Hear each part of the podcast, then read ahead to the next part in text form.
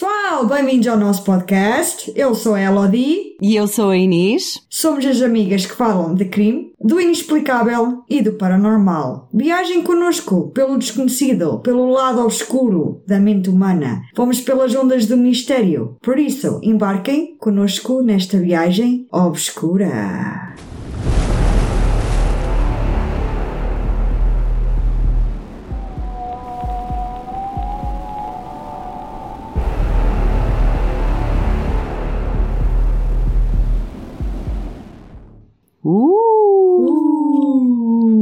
É pessoal, hoje é. Sexta-feira!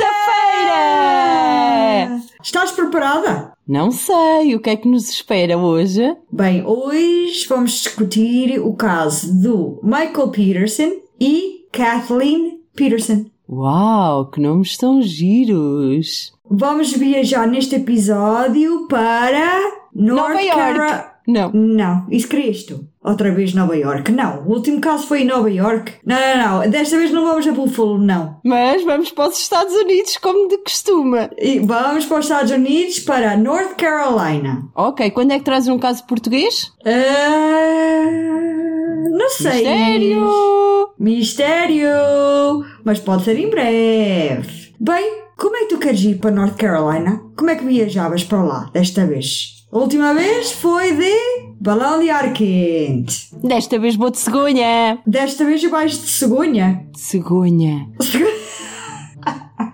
Dentro de uma fraldinha. Não, vai ter que ser dentro de um lençol mesmo. No bico da cegonha. Quer dizer, não sei se sou eu que viajo com a cegonha, se é a cegonha que vai viajar comigo. Mas eu uso a poção de encolher para, para ela conseguir comigo no bico. ok, ok. Tá então vais. Ok. Sim, que eu quero andar a saltar de nuvem em nuvem, a fazer anjinhos na nuvem. Não é que eu já não seja uma anjinha, eu sei. Anjinhos, como se fosse na neve, não é? Sim, mas nas nuvens é muito mais interessante, porque para além de não serem frias, são mais fofinhas. Uhum, tá bem. Tudo controlado. Boa tudo ideia, controlado. boa ideia. Adorei. Eu vou de cegonha. Pronto. Tu vais de águia. Nas garras da águia. Trrr, A levar uma bicadinha no cabelo. Epá, eu estava a pensar numa baleia, numa baleia, mas não dava. Olha, não te esqueças de levar os fósforos e a madeirinha, que é para depois a fazer espilrar com a fogueira. Olha. o Pinóquio. Mas ao menos estava ali no quentinho, tu não, tu estavas no frio. Quem é que te disse que a água que ela engole é quente? Ai, pois é. Epá, eu sou mesmo croma. Tu ias lá no meio da água do Ah, estômago dela. Não, eu já não quero ir baleia. baleia. Eu, pelo menos, ia a passear de nuvem em nuvem, a Até sobrevoar. estavas que- até estavas quentinha dentro de um lençol e tudo. Exatamente. Ainda ia conhecer montes de sítios diferentes porque ela não ia conseguir viajar direto, ia parar ali, ia parar acolá. E eu usava a poção de crescer, metia-lhe uma trela no pescoço e ela ia comigo passear pela cidade. Voltava a usar a poção de encolher e let's go. Avião boa de novo. Vamos então para North Carolina. Aqui vivia uma família perfeita, ok? Em North Carolina. O verdadeiro sonho americano. Ambos tinham uma carreira de sucesso e uma casa de sonho. Este casal parecia ter tudo de bom, mas bastou uma noite para mudar tudo, ok? Tudinho. Tudinho. Venham descobrir connosco o que é que aconteceu a este casal e o mistério que há à volta de um acidente. Vai ok? morrer alguém? Já vou dizer, porque não, não vamos criar nenhum suspense desta vez. Bem, vamos começar com um casal bem sucedido na vida. O Michael Peterson e a Kathleen Peterson.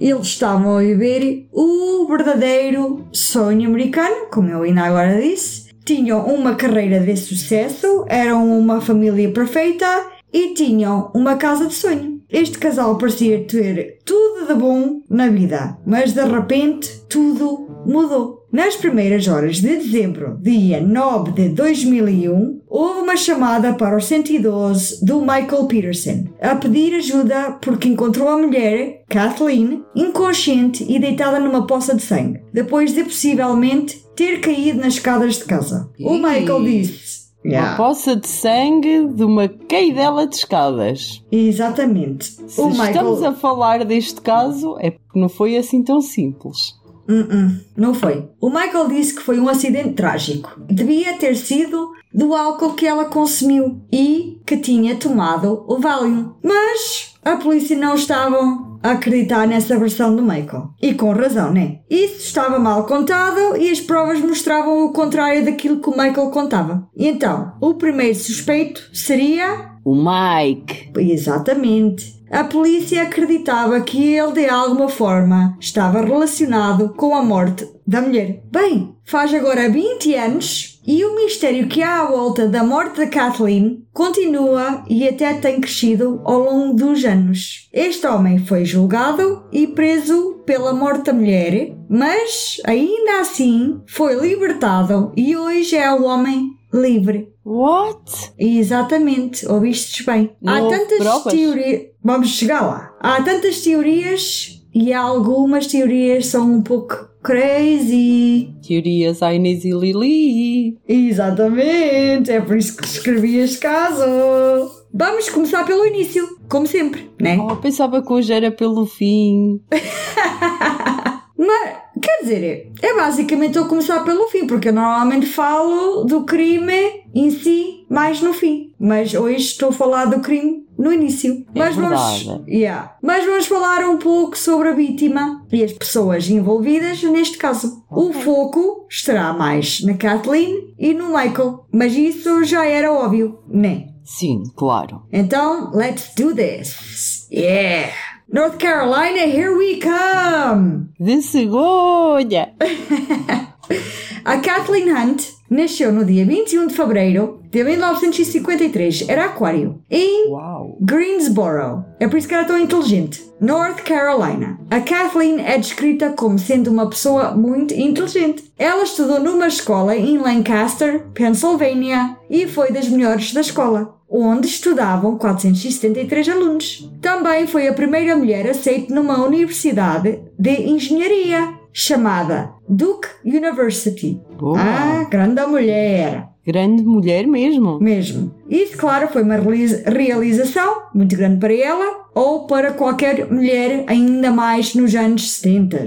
Enquanto ela andou no Duke University, ela tirou um bacharelato em Engenharia Civil e um mestrado em Engenharia Mecânica. Uau! Ela era fantástica! Sim. Esta mulher estava on fire!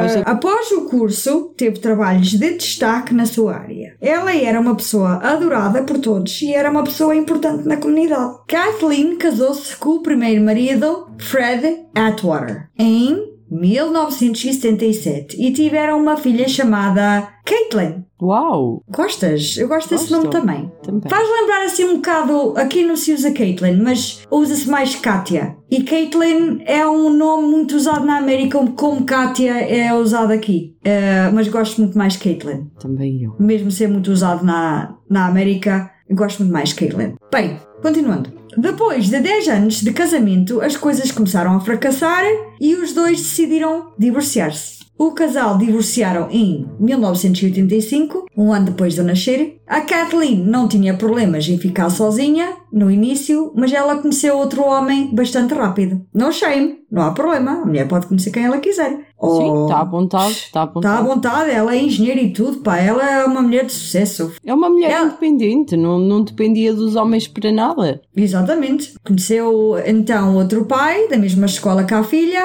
Este homem era charmoso e bonito e ela apaixonou-se logo. Eu, pessoal, eu pessoalmente não acho o Michael nada de jeitoso, nem de bonito, nem quando ele era mais novo. Mas pronto, isso sou eu. O nome dele era Michael Peterson, nasceu em outubro, dia 23 de 1943, escorpião. Uhum. Muito interessante. Yes, os mas- signos fazem sempre parte de tudo. Ah, nasceu perto de Nashville, Tennessee. Frequentou também a Universidade de Duke, a mesma uni- universidade que a Kathleen. Ele formou-se em ciência política. Enquanto estudava lá, era presidente da fraternidade Sigma Nu e era editor do jornal diário de estudantes chamado The Chronicle, desde 1964 a 1965. Também, também frequentou aulas na Faculdade de Direito na Universidade de North Carolina, Chapel Hill. Michael Peterson, depois de formado, começou a trabalhar num trabalho civil com o Departamento de Defesa dos Estados Unidos, onde foi designado para pesquisar argumentos que apoiassem o aumento do envolvimento militar no Vietnã. Nesse mesmo ano conheceu a primeira mulher e casou-se em 1965 com a Patricia Sue. Passado alguns anos, foi trabalhar para os Marine Corps, aqui chama-se Corpo de Fuzileiros Navais. Daí foi então servir para a guerra do Vietnã, mas esteve lá pouco tempo. Ele teve alta em 1971 e recebeu uma dispensa honrosa do posto de capitão, depois de um acidente de carro que deixou o Michael com uma deficiência permanente. E a deficiência era onde? Epá, mas acho que foi numa perna. Não atingiu o cérebro? Ah, se calhar. I don't know. I don't know, mas provavelmente. Que eu, que eu para mim, ele, é, ele não é bem bem do juízo. Ai, ele é que é bem bem do juízo, de certeza. Para se Lembra- safar. Olha, o homem não me inspira confiança nenhuma. Todos os, os documentários que eu vi, que isto foi um documentário em, que saiu na Netflix, que chama-se A Escadaria. Da, esque- da- Publicidade, publicidade ao Netflix que não nos paga nada. É grátis esta publicidade. E então acho que é uma é um, um documentário que tem 18 episódios. Para aí. Epá, não tenho certeza, mas para aí 18 episódios. E eu digo-te, o homem ah, não me inspira confiança nenhuma. Eu, Ok. é sério, eu acho que ele é assim um mentiroso compulsivo. Sai-lhe mentiras, a, a sério, sai-lhe mentiras assim muito facilmente. Mas depois ele escorrega, tu apanhas, mas ele dá logo a volta. Tenta dar a Ok. volta até a pessoa cair. Mas percebe-se logo que ele está a mentir. Yeah. Depois disso, ele e a mulher mudaram-se para a Alemanha. Viviam na parte ocidental de, de Alemanha. Tiveram dois filhos, Clayton e Todd. A mulher, Patricia, trabalhou como professora numa escola primária na base militar. Ela conheceu lá uma outra mulher, fizeram logo amizade e tornaram-se best friends. Esta amiga, Elizabeth, tinha um marido que também serviu na guerra, George Ratcliffe. Também tinham Ele duas devia filhas. ser o rato da. Isso deve ter sido uma alcunha. Ele devia ser o rato lá no meio da, da tropa da guerra. Ah, sim. Também tinham duas filhas, portanto tinham coisas em comum, a família passava muito tempo juntos. As duas filhas deles eram a Margaret e Martha. Gostavam muito de passar tempo com os Petersons, com a, com os, A Patricia e, e, e o Michael, Michael. e todos se davam bem. O George, o George também era capitão no exército, e então ele e o Michael tinham muito que conversar. Pessoal, atenção, eu estou a falar deste casal porque é importante para a história em si. Eu não só estou a dar aqui umas personagens assim no meio para vocês ficarem confusos. Estas informações e pessoas que eu vou mencionar pode ser um pouco confuso, mas tem tudo uma ligação. Por isso tenham um pouco de paciência e espero não confundir ninguém, ok? Ok, se também se também. confundires, não há problema. Tá bem. Nós desconfundimos à frente. Pronto. Bem, bem, o George faleceu em 1983 de repente. Teve um ataque cardíaco, George que é o amigo deles. Teve um ataque cardíaco durante a invasão americana na ilha Granada. Foi um choque para a família toda e ficaram de rastos. Então ele morreu na guerra. Ele morreu na guerra, sim. Mas teve um ataque cardíaco enquanto estava na guerra. Sim, sim, sim. Ele morreu enquanto estava na guerra. Não morreu, Exatamente. foi atacado por nenhum, por nenhum tiro ou por nenhuma granada. Foi mesmo porque lhe deu um ataque Uhum, e ele goodbye. exatamente. Já vistes? Yeah. Morreres de um ataque cardíaco no meio da guerra. Oh, se calhar é melhor do que estar-te ali a esmangir em sangue. Sem Tá bem, mas porra, Tu viu que é aqueles momentos, estás a ver a, a ficar sem sangue, a ficar sem fogo, a cuspir sangue, a respirar sangue. Sim, Inês, mas tipo, tu já vais para lá e, e dizes assim, ok, eu vou morrer. Não é? é? Tu estás com pouca esperança de sair da guerra ou sair de, daquilo. Tu, Pronto. Antes de vais morrer lá- de um ataque cardíaco do que de um tiro. Yeah, Quem I é que te garante, quem é que te garante que ele não morria na guerra? Sim, é isso. Tipo, ele já foi para lá para morrer. Que é, é- é a- Não, as lá- probabilidades. As a pro- probabilidades de sair de uma guerra vivo São poucas. é- são poucas. Yeah. Pronto. E ele saiu morto. Ele saiu morto, coitado, mas não foi assim. Este foi daqueles que não deu trabalho nenhum aos inimigos. Coitado. Olha que tristeza. É verdade. É? Este não deu trabalho nenhum. Olha, aquele, aquele já nem precisamos de o matar, ele morreu sozinho. Ah, ah, ah, ah. É que ele provavelmente nem ficou numa placa. Sabe, estas guerras na América fazem aquelas Sim. placas em pedra e não sei o quê para cada soldado que morreu. Ele se calhar nem ficou com nenhuma placa, porque ele não morreu não na guerra. Não, ele morreu na guerra. O Mas não ataque, foi. o ataque pode ter sido causado. Podia ter causado o ataque cardíaco. Exatamente. Pronto. A guerra. Yeah, tá bem. Ele estava fragilizado emocionalmente. Yeah. Hum, ok. Ele pode ter comido muita poeira, inalado muitos gases. Sim, sim, sim. Se comeram muito feijão, ainda inalaram mais. Vamos continuar, ok? Vamos. Já temos aí nos feijões e nos, na- nos peitos e os gases e. Eu não falei em peitos. Mas eu tive que falar, ok? Eu tive que Ok. falar nos peitos.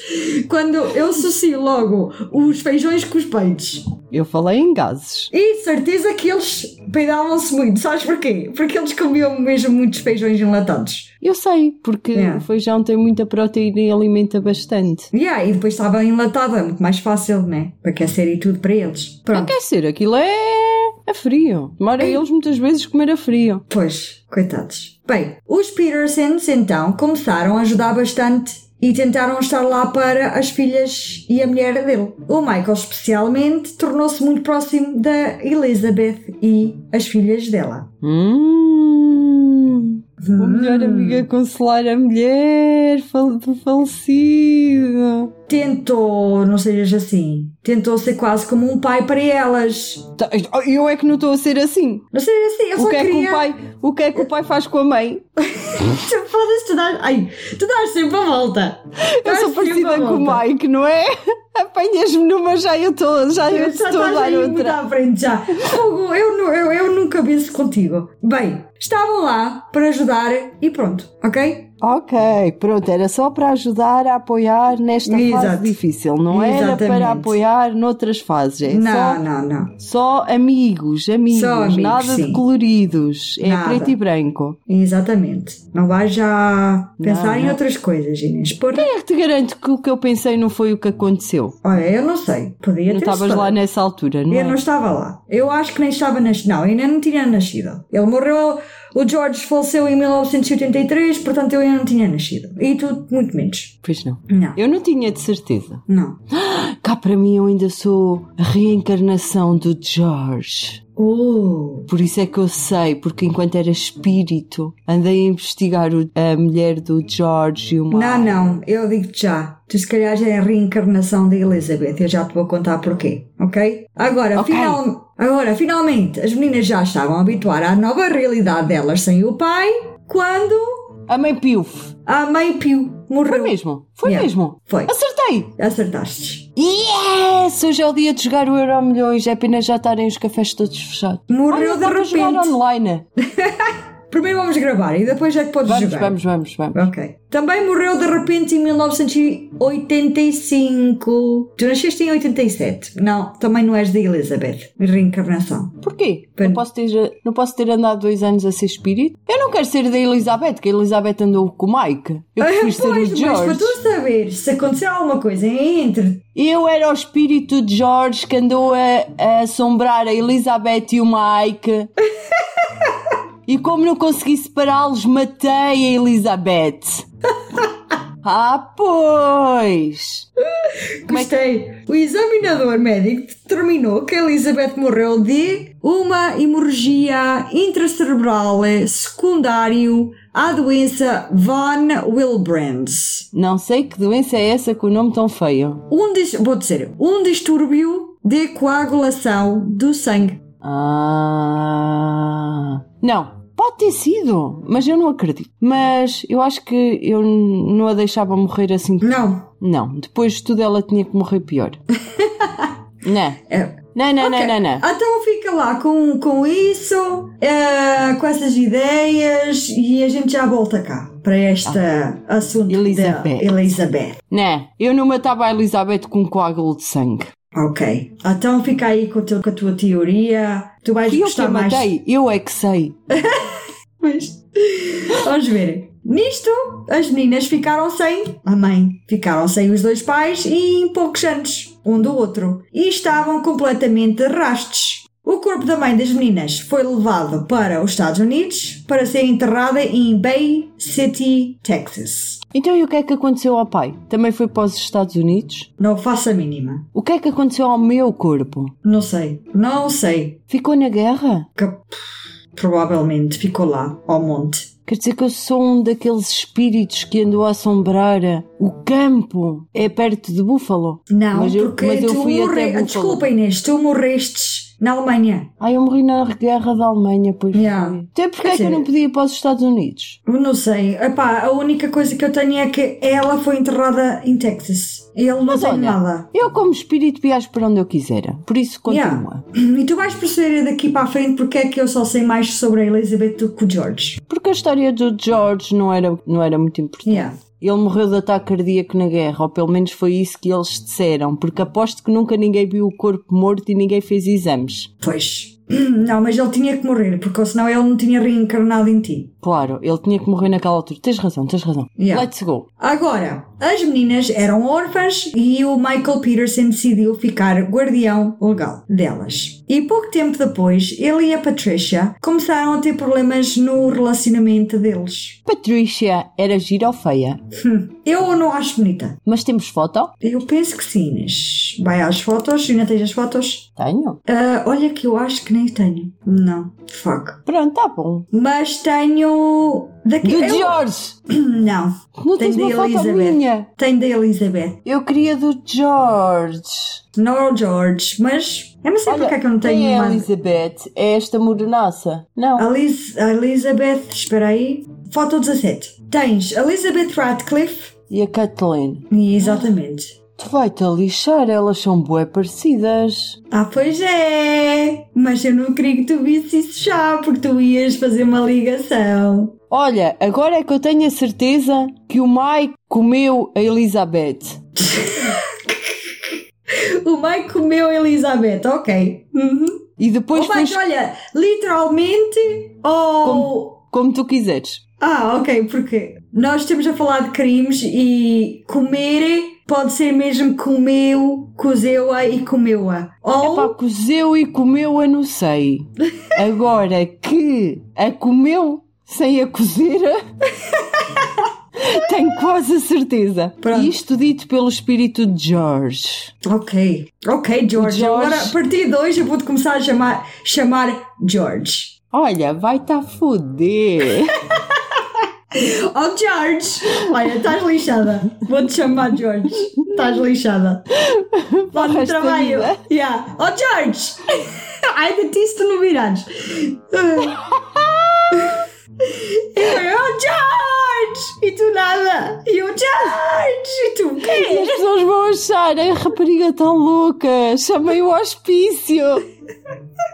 Já nem se Pois lembra do nome da amiga. Depois vem-te buscar de camisola de forças. Ui, Por isso, nem experimentes. credo. Tu vais mandar a chamar George e eu vou andar a correr. Ela está louca! E depois vão acreditar, porque vão dizer, ai, são tão amigas e ela já não se lembra do nome dela. E eu levei-na daqui! Isto lembra a porquinha Peppa. A Peppa e o George. Ok, agora as meninas eram órfãs e o Michael Peterson decidiu ficar guardião legal delas. E pouco tempo depois, ele e a Patricia começaram a ter problemas no relacionamento deles. Divorciaram em 1986 e ele voltou para os Estados Unidos só com as meninas da Elizabeth. E os dois filhos ficaram com a mãe na Alemanha. Michael começou uma nova vida com a Margaret e a Martha voltou para North Carolina com elas e aí oficialmente adotou as meninas. Pouco depois, os dois filhos também se juntaram com o pai e as irmãs nos Estados Unidos. Começou a trabalhar como um colunista para o jornal local Durham Herald Sun, onde ele era bastante conhecido por criticar abertamente o departamento de polícia e fazer acusações e críticas sobre os promotores públicos do condado de Durham. Ele escreveu três romances baseados nas suas experiências durante o conflito do Vietnã. Escreveu The Immortal Dragon, A Time of War e A Bitter Peace. Eu tenho uma pergunta. Uhum. Ele só escreveu os romances depois do grande amor da vida dele, dele ter falecido, certo? Yes. Quer dizer, sim, Foi só depois de voltar para North Carolina. exatamente. Eu já estou com as minhas teorias. Já? Ok. Já. E já Ele- tenho uma teoria Uhum. para tudo. Para tudo? Ok. Então, queres, não queres contar nada agora? É só no fim? Eu acho que vou. Não, eu posso contar. Ok. Posso contar a minha teoria. Eu vou Ok. contar. O George, eu, eu, George, Aham. Morri. O Mike aproximou-se da Elizabeth. Começou a ir para a cama com a Elizabeth. Fazendo amor com a Elizabeth. Esqueceu-se de Patrícia. Ok. Patrícia, matar Elizabeth. Ok. Mike ficar com filhos De Elizabeth. Aham. E depois, filhos de Patrícia voltarem para Mike. Uhum. Certíssimo? Uhum. Ok. Depois, Mike e Kathleen Uhum. casam-se. Vivem uma vida de sonho. Patrícia fica ali abandonada e sozinha. Patrícia matar Kathleen. Uh, gostei! Uau, gostei da tua teoria! Uau! Hum, Faz, faz sentido. Não havia, não há nenhuma teoria destas. Não, Eu já decidi contar a minha teoria antes que alguma teoria parecida aparecesse na história. Hum, por acaso não há nenhuma teoria dessa, dessas assim, deste género. Mas digo-te que a minha teoria faz todo sentido. Ainda por Faz? cima, esta teoria tem a mente do George. Yeah. O espírito de George observou muito antes de nascer, em 87. Ele reencarnou em 87. A partir de 87 ele já não se lembra de nada. Mas anterior a isso ele lembra-se de tudo. Tudo. Ele sabe perfeitamente que convenceu Patrícia, enlouqueceu Patrícia para ela matar. Eu amo da maneira que estás a dizer Patricia e Elizabeth. Adoro. Ok, Gostaste da minha teoria? adorei. Adoraste? Foi contada assim com emoção. Yeah, yeah, convicção. Foi. Convicção porque eu sei o que estou a dizer. Exatamente. Eu eu estou a acreditar plenamente que nós, nós vamos ser conhecidas por desvendar este caso. Pelos vistos ainda não tem solução. Nunca ninguém, não, nunca ninguém pensou na Patrícia. Não, e foi ninguém ela a pensa na assassina. Patricia. Não. E foi ela assassina. Agora estou quase convencida. Consegui! Quase. Eu acho que até ela se acredita. Se ela ouvir esta história, ela vai dizer: Epá, realmente fui eu. Eu acho que ela já morreu. Ah, então ela deve estar a ouvir em espírito e deve estar a, a consentir tudo. Ela, yes, Inês, finalmente alguém descobriu Yeah, que fui eu. finalmente! Ainda bem que estou Você morta. famosa! Não, mas eu acho que ela morreu e até foi há pouco tempo. E também foi, eu ouvi uma entrevista ou um artigo qualquer a dizer que ela morreu também cancro ou qualquer coisa. Foi há pouco Ah, tempo. pois, ninguém, ninguém a matou. Foi ela que morreu sozinha. E yeah, ela faleceu, ela já faleceu. Não, foi Tenho o ideia que ela... bichinho do cancro que a matou. Esse bicho estúpido. Ele teve muito sucesso com os livros dele. Ficas tu a saber. Claro, ok? ele escreveu os livros a pensar na Elizabeth, que a Patrícia matou. Yeah. Pronto, siga. Não foi confirmado, mas houve indícios de ele ter recebido um avanço de meio milhão de euros para escrever um dos livros. Uau. Um dos livros também teve interesse por algumas companhias de produtores de Hollywood, mas nada mais aconteceu. Não houve filme. Hum. Que pena. É porque o livro era muito bom. Não, não, Então. não, não, não. Patrícia, mãos de Patrícia.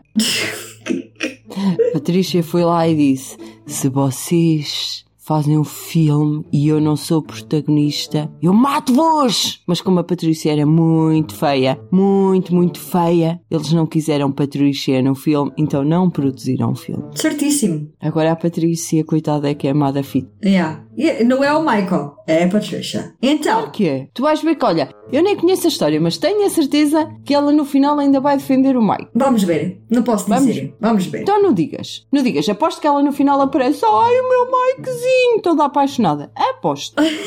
e aí aí vai confirmar todas as minhas suspeitas. Então, Que já não em são suspeitas. 1986, a Marta, a Marta e Margaret, Margarete, gostas mais Margaret ou Margaret? Ai, Lily, sem dúvida nenhuma, Margaret. É? Não gostas de Não. Margarete? Margaret, never.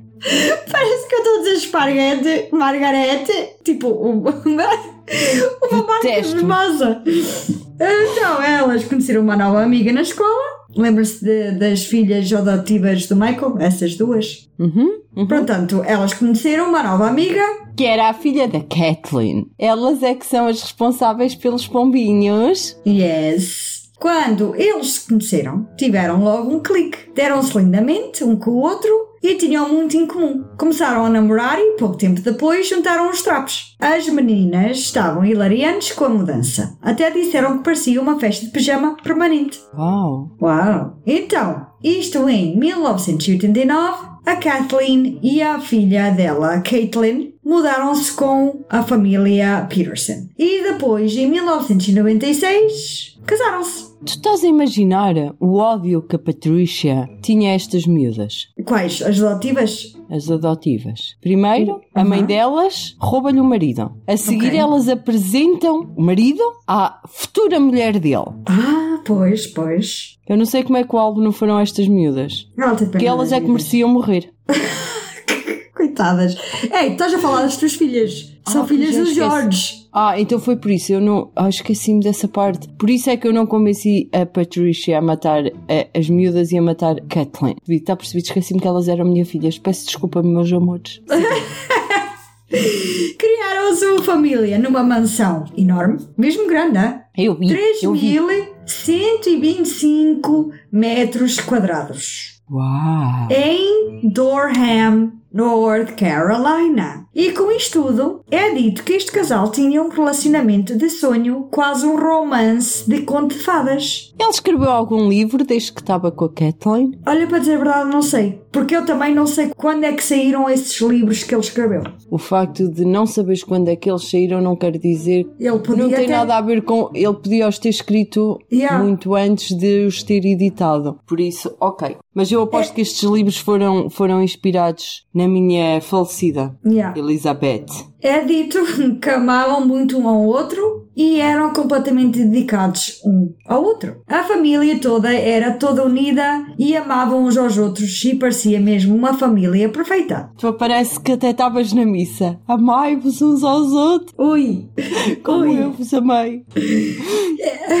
Eram um sucesso profissionalmente, muito envolvidos com a comunidade e todos adoravam esta família. As pessoas adoravam o facto que eles escolheram duas meninas adotivas e achavam o Michael o melhor pai do mundo. Como já deu para perceber, esta família era uma família adorada por todos. Menos pela Patrícia. Eles eram a família perfeita. Era para dizer perfect. Olha, ficava melhor, perfeito. Ok, isso tudo acabou, essa perfeição, no dia 9 de dezembro de 2001, por volta das 2 horas e meia da manhã. O Michael ligou para os 112, Ok. disse que encontrou a mulher dele caída no fundo das escadas. Isto nas escadas de trás, porque havia duas escadarias naquela casa. Estas escadas eram mais pequenas e estreitas e ficava na parte de trás da casa, ok? Ok.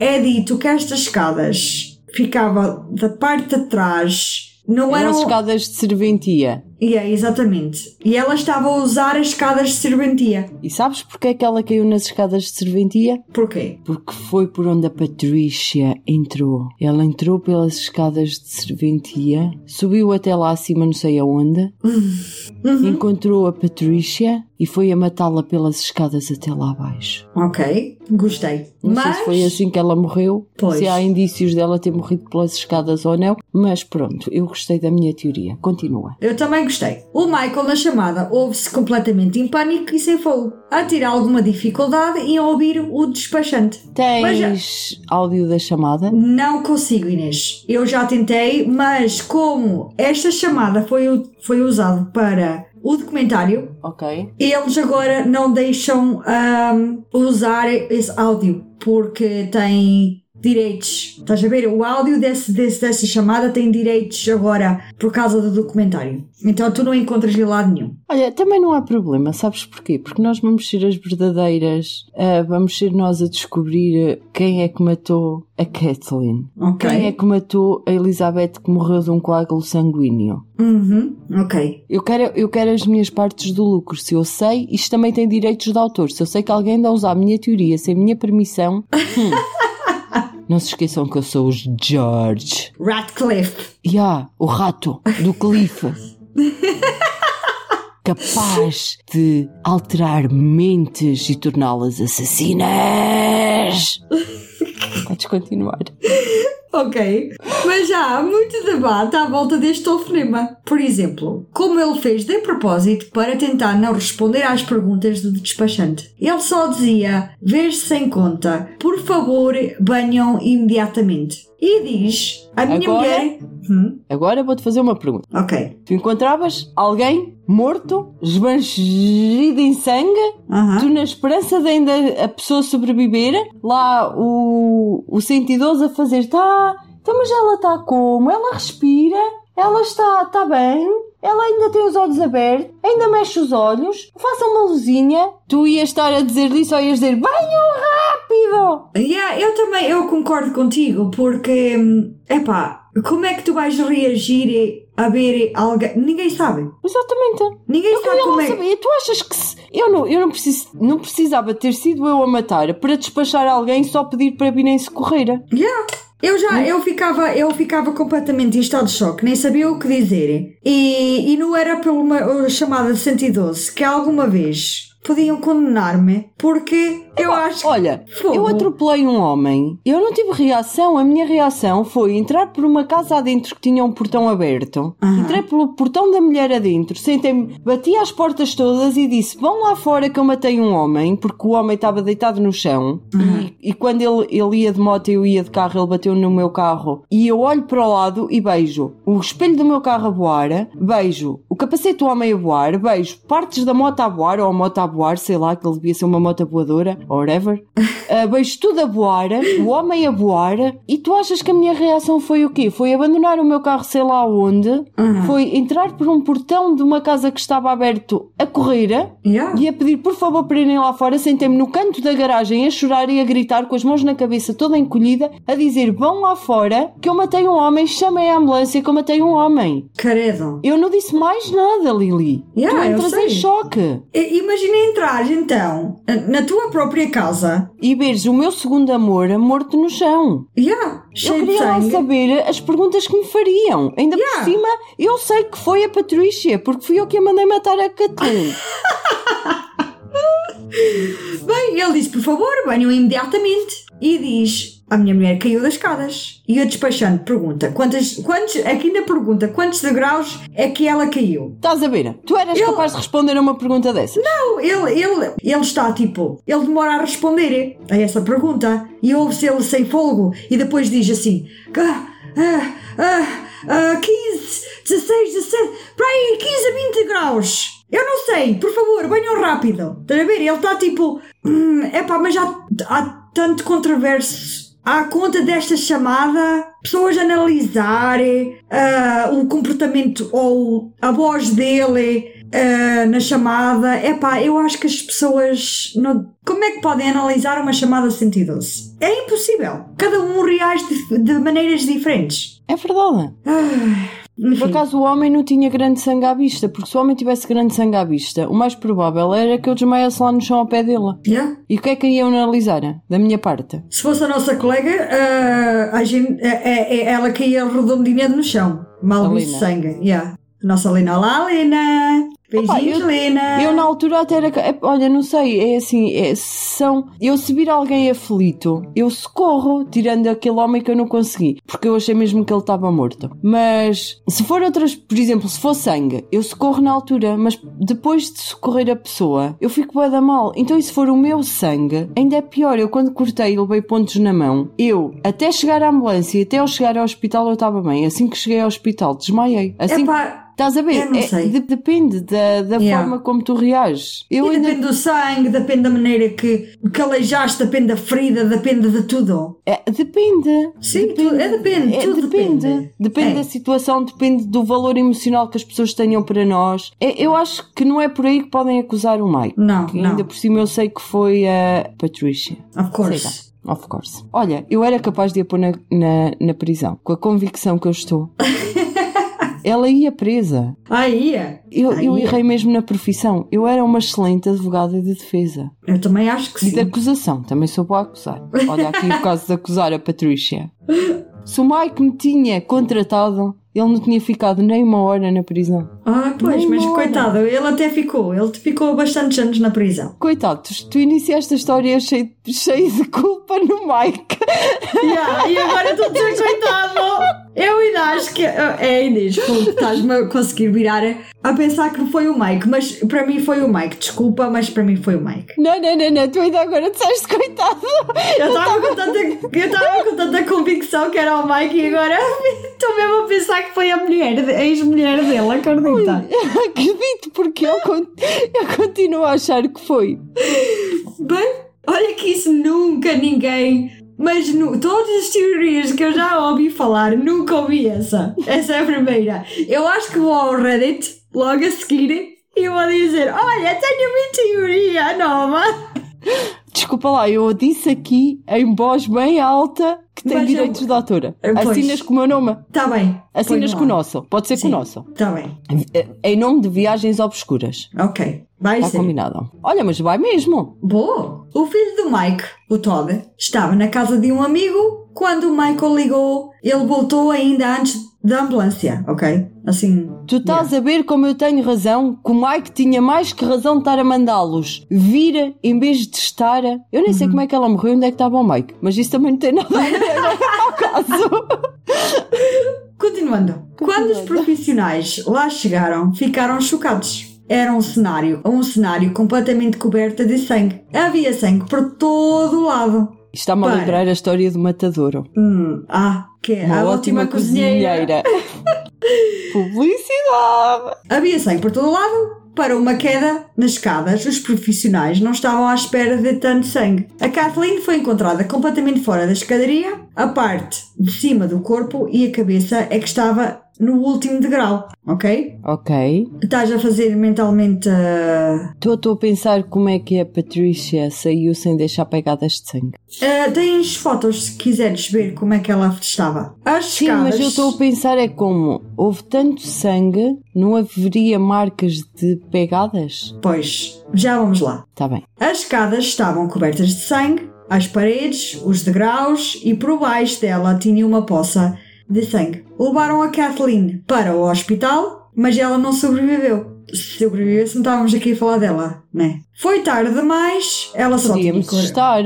Ela podia estar a confirmar a história de uma tentativa de assassinato por parte da ex-mulher. E estarmos aqui a falar, contar a história da Elizabeth que morreu. Aham. Tenta- Ela tentou matar a Kathleen. Yeah, ela matou a Elizabeth e depois tentou matar a Kathleen. Ok, tens razão. Ela só tinha 48 anos e não conseguiu resistir aos ferimentos. Olha, mas se ela tinha 48 anos, ela tinha aspecto de velha. Pois tinha.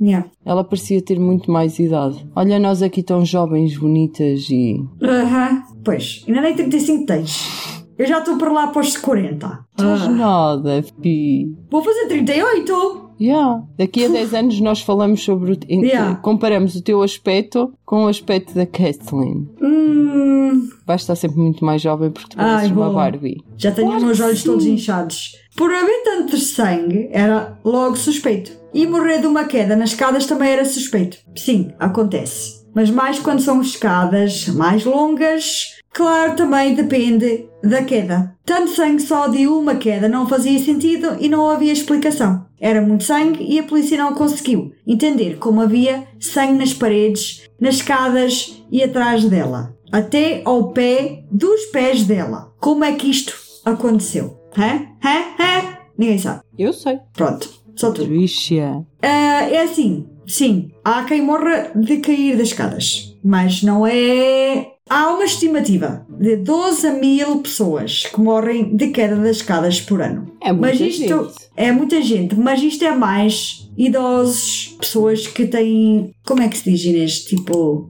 É mais idosos. Ah, não é uma, morre, uma morte direta. Ficam acamados e depois morrem. Exatamente. Isso, e, e depois também depende da queda. Sim, tu podes cair uh, e morrer logo. Tipo, nem Yeah. precisas de cair de umas escadas. Yeah. Depende da forma como tu cais. Agora, não é normal, é tu caíres, fazeres tanto sangue. Exatamente. Não, não é. O Michael disse que foi um dia perfeitamente normal, tinham visto um filme nessa noite, America's Sweethearts, uma comédia e romance. E depois foram relaxar junto da piscina deles. Beberam e falaram um pouco. Estavam a ter uma noite relaxada. A Kathleen decidiu ir para dentro. O Michael ficou ao pé da piscina. Uhum. Então, às duas... Vou contar. Então, às duas da manhã, o Michael está lá fora, ao pé da piscina, está a fumar o cachimbo dele. E a que horas é que a? Kathleen foi para dentro? Não sei. Bem, depois eram duas da manhã, o Michael estava lá fora, né? Ok. Ah, lá a fumar o cachimbo dele. Depois, às duas e quarenta, decide ir para dentro. E aí ele diz que encontrou o corpo da Kathleen. Portanto, se às duas da manhã ela já não estava ao pé dele, supostamente ela deve ter ido lá por volta da 1h45, 1h50, digo eu.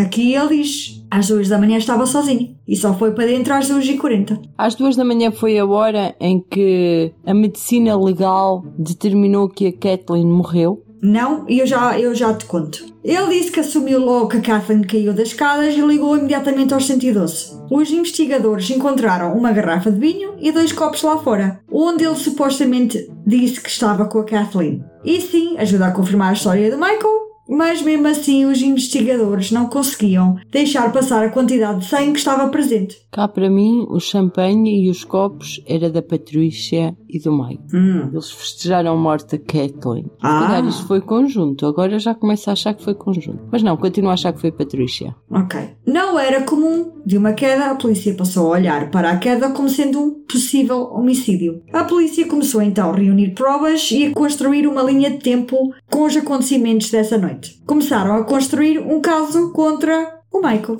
No dia 20 de dezembro de 2001, já tinham provas suficientes para acusar o Michael Peterson pela morte da mulher. Isto, claro, chocou toda a gente que conhecia este casal, ficaram completamente estupefactos. Achavam que o Michael não seria capaz de fazer isso à mulher dele. Ele era um homem bom, o casal estava tão apaixonado que não era possível ser como a polícia achava. Os filhos estavam completamente em estado de choque e não acreditavam nem um pouco que era verdade. O Michael também estava em estado de choque por ter sido detido. Ele nunca pensou que iria ser suspeito pela morte da mulher. O Michael foi, entretanto, libertado sob uma fiança de 850 mil dólares. Mas teve que entregar a carteira dele, o passaporte, o carro e não podia viajar nem sair da sua área de residência. Ok.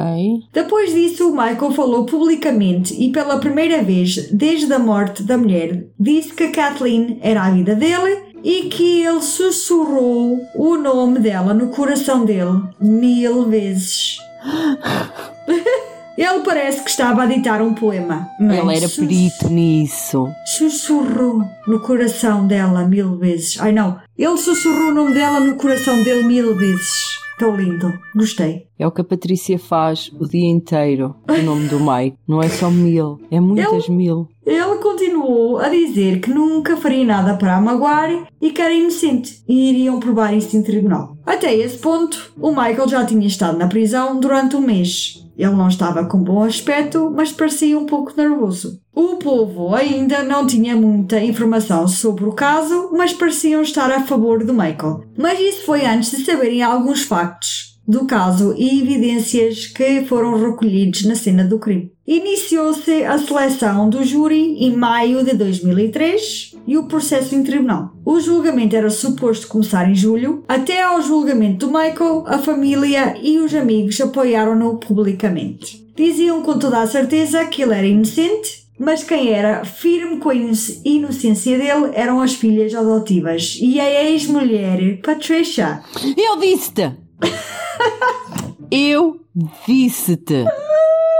Eu não sabia, mas desconfiava. Pois, Tu estás sempre um passo à frente. Foi ela. Ela até o foi defender. Claro. É o, é o amor da vida dela. Desculpa lá. Eles ficaram juntos depois dele sair da Não. prisão? Não. Ele não a quis. Ele de certeza que sabia que foi ela que matou. Ele Então ela já tinha- dela. Ela matou duas pessoas, Lily. Elizabeth e Kathleen. Ele nunca mais se casou, pois não? Não, mas já esteve junto com alguém. Que também Olha- morreu. Não. Esteve junto com a. Acho que é a produtora da série da Netflix. Da, o documentário dele. Hum. E a produtora também acredita na inocência dele? Sim. Acredita. Eles começaram a andar e ainda ele estava preso. Porque estas filmagens é enquanto ele também estava preso. Este documentário na Netflix é desde que ela morreu Ok. até o último dele sair da Sabes prisão. porque é que esta não morreu? Ah, Esta ah, est- era. Esta estava a protegê-lo e a- ela estava a cuidar dele. yeah. E a Patrícia encontrava-se com ele só de vez em quando e está ok. Bem, ela disse que ele era inocente, esta Patricia, e não havia maneira nenhuma dele estar envolvido num crime tão horrendo. Ela também era amiga da Kathleen e nunca houve queixas que o Michael alguma vez foi violento com ela. Pois, ela também era amiga da Elizabeth Yeah? e matou-a. O Michael afirmava sempre que era inocente e que ele amava muito a Kathleen. E eu acredito. É. Acredito que ele am- amou mais a Elizabeth, que até escreveu três romances a pensar nela. Elizabeth foi o amor de George e o amor de Mike. Ok? Pois tu devias saber, né? Não, eu não devia, eu sei. O amor que tu te sentias por ela. Que nojo. Ela era a coisa mais importante na vida dele. Continuava a contar os bons momentos que eles partilharam juntos ao longo dos 14 anos que viveram juntos, ok? 14 anos é muito tempo. Sim, sim, era um amor Deu louco. bastante tempo à Patrícia para preparar o crime. Yeah? Aquela raiva acumular ali. Yeah. Yeah. E depois co- com a doença mental que o George provocou nela, foi tipo ouro sobre azul. Yeah, mesmo. E aposto a que ela matou as duas da mesma forma. A outra não teve tanto sangue, não sei porquê. Vamos ver. O Michael foi representado por um advogado chamado David Rudolph. Rudolph. Dolph. Rudolph. Eu sou Rat. You're a rat man. Rat. Podes-me chamar Rat. em vez de George. Rat. Rat. Rat. Oh, Quando a gente ver um rat a passar por nós. Olha o rat, Clive! Decidiram que iriam discutir que a Kathleen tinha misturado álcool e medicação. A medicação sendo Valium. Tu sabes o que é que é Valium, Inês? Sei sim, senhora. Então é um, explica aí ao povo. é um ansiolítico. Ok. Que é para... Pessoas com ansiedade. Ou é- também é usado incrivelmente, tipo uma sedação, Sim. durante um procedimento. Ok. Portanto, vê lá que isto, o Valium é mesmo uma coisa... Very forte. Yeah. Mas foi detectado Valium no sistema dela? Eu penso que sim. Ah, não, não, não. Eu cá para mim, o Mike e a Patricia estavam. Esta Kathleen tinha seguro de vida? Vamos ver. Não posso dizer já. Se não, o Mike e a Patricia Aham. Foi tipo combinação. O Mike sedou-a na bebida quando tiveram a beber lá fora e a Patrícia, como ela estava meia tonta e, e desorientada porque teve a beber e a tomar Valium juntos, Uhum. aproveitou para matar. Também faz sentido. Ela juntou o útil ao agradável com a ajuda. Cá para mim estão os dois. Além de eu achar que a principal é a Patrícia. É a Patricia. Hum. Ela convenceu foi o Mike de alguma forma. Se calhar o Mike continuava a ter relações sexuais com ela. Vamos ver. Vamos continuar. Provavelmente fez com que ela, esta medicação, ficasse desorientada e um pouco tonta. Ela supostamente estava a tentar subir as escadas. Nisto, as pessoas ficaram chocadas. Choqué. Porquê? As pessoas associam uma queda com o descer das escadas. Nunca não a subir. É assim. então, quando apresentaram isso em Tu para tribunal... desceres tens que subir. Sim, já. Mas Onde cada... eram os, os ferimentos dela eram onde? À frente? Ah, não, eram atrás. Na cabeça? Atrás. Yeah, atrás. Então, ou ela estava a subir as escadas de costas, ou então fez uma pirueta, ela fazia balé, É pá, não sei. Se calhar não. Pois não, uma engenheira mecânica de facto Yeah. de macaco não faz sentido andar de. Se calhar Não. até faz, é os opostos. Ela na profissão é muito masculina e na vida real é muito feminina. Yeah. Não, mas ela era masculina nela toda. Não, não estou a vê-la a fazer piruetas, a subir as escadas e a fazer uma pirueta para descer. Não. Por isso, não, faz sentido ela ter caído A nas subir. escadas. Yeah. A subir. Olha, não faz sentido, não faz sentido ela ter morrido sozinha. A subir e a descer não faz sentido. Nope. E com tanto sangue ainda por cima. E com tanto Tanto sangue? Yeah. Sim, a subir é mesmo impossível. Se fosse a descer, bah, que ela tivesse descido, que ela tivesse, que eu já vi as fotos, aquilo faz um L, Uhum. ali uma ligeira curva. Bah, se ela tivesse descido logo no início e tivesse andado ali a bater com a cabeça nos degraus todos até ao fim, quer dizer, também não podia ser até ao fim porque tens o patamar a meio. E ela não ia Yeah. Parar com o cu no Ela- patamar e continuar a. Sim, podia haver sangue e escorregar. Não, não faz sentido. Não, não faz Ou sentido. ela caía do patamar, mas no patamar já havia montes de sangue nas paredes. Yep. Não, não faz sentido, Inês. Não faz. Não, foi a Patrícia. Yeah. Por isso podes continuar. Mas, pronto, ela supostamente caiu, né? Na boca deles a subir. E só caiu no início de subir das escadas. Só no início. Eu sei, é confuso. Mas continua comigo. Então o sangue das- nas escadas foi. Há, tipo, como é que o sangue apareceu? Primeiro Foi um- patamar? Ah! Quando ele abriu a porta, veio uma rajada de vento gigante que espalhou sangue por todo o lado. Ai, é What the sério. fuck, man? Yeah. É, olha, este, este caso é... é, é Eu não sei porque é que nunca Epá, investigaram a, defesa, Patrícia. a defesa fez um trabalho tão mau a tentar eh, justificar o sangue. Epá, não tem explicação. Mas eu vou Olha, continuar. fez um trabalho mau, mas o gajo veio parar cá fora. E a Veio- Patrícia. Veio, mas não foi bem como inocente. Atenção. Ah, ok, então Ok. vamos continuar. Deram o argumento que as escadas são escuras e, como vão ver nas fotos, né? São bastante escuras. Não há janelas. Portanto, não há luz Normalmente natural. não há janelas nas escadas. Depende, Inês. Olha, eu na América tinha a subir as escadas, o meu primeiro patamar tinha uma janela guarda grande. Não, a maior parte das escadas na América tem. Têm. É, é, é. Tem porque f- é a parte principal de uma casa. É sempre as escadas. Quando tu entras, tu vês umas escadas, então tem que ter uma janela enorme à frente das escadas. Não Tá bem, mas porquê. não é as escadas de serventia. Não, exatamente. Não é as escadas de serventia. Que antigamente estas casas eram feitas Pior que isso é que o porquê da Kathleen estar nas escadas de serventia.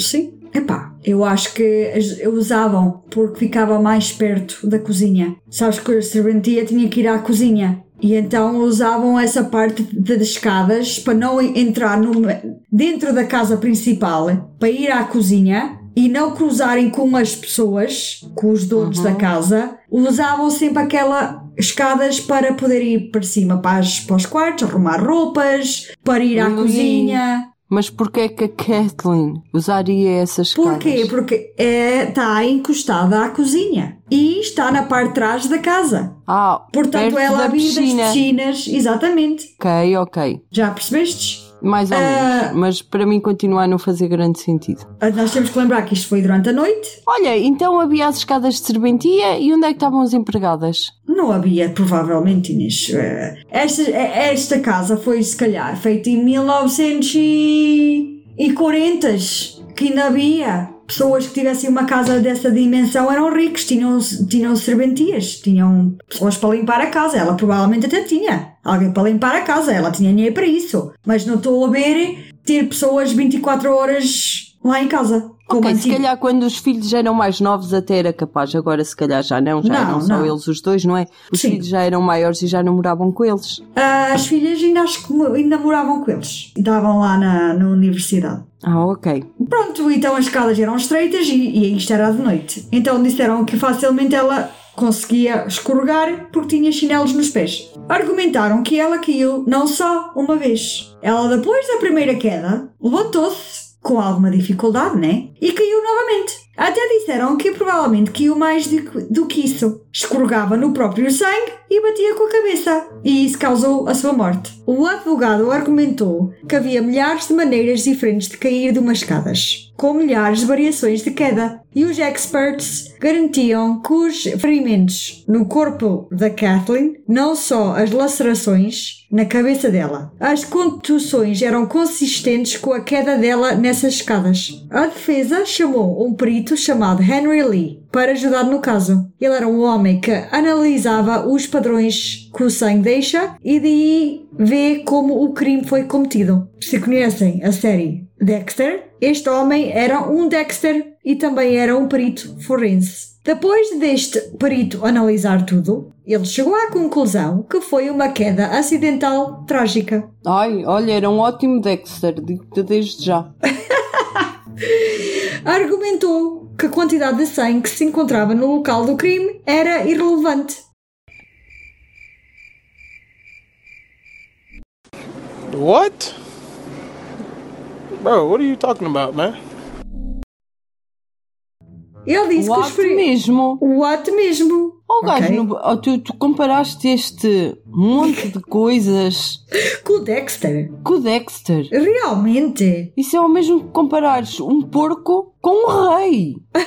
Não é que o porco e o rei não sejam parecidos, vá.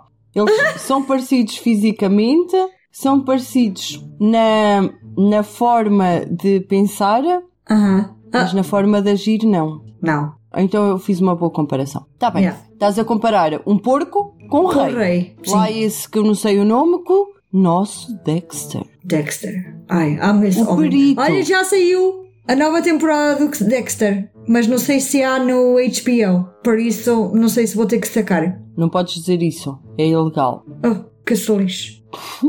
Continua. Ele disse que os ferimentos da cabeça causaram tanto sangue que ela, ao cair tantas vezes, começou a descer o sangue. Ai, ela tosse bem alto, Lili. Yeah, e bem yeah. forte. Ela E conseguiu manchar paredes quase quilómetros de distância. Quase porque eu sou assim um bocado. Exagerada?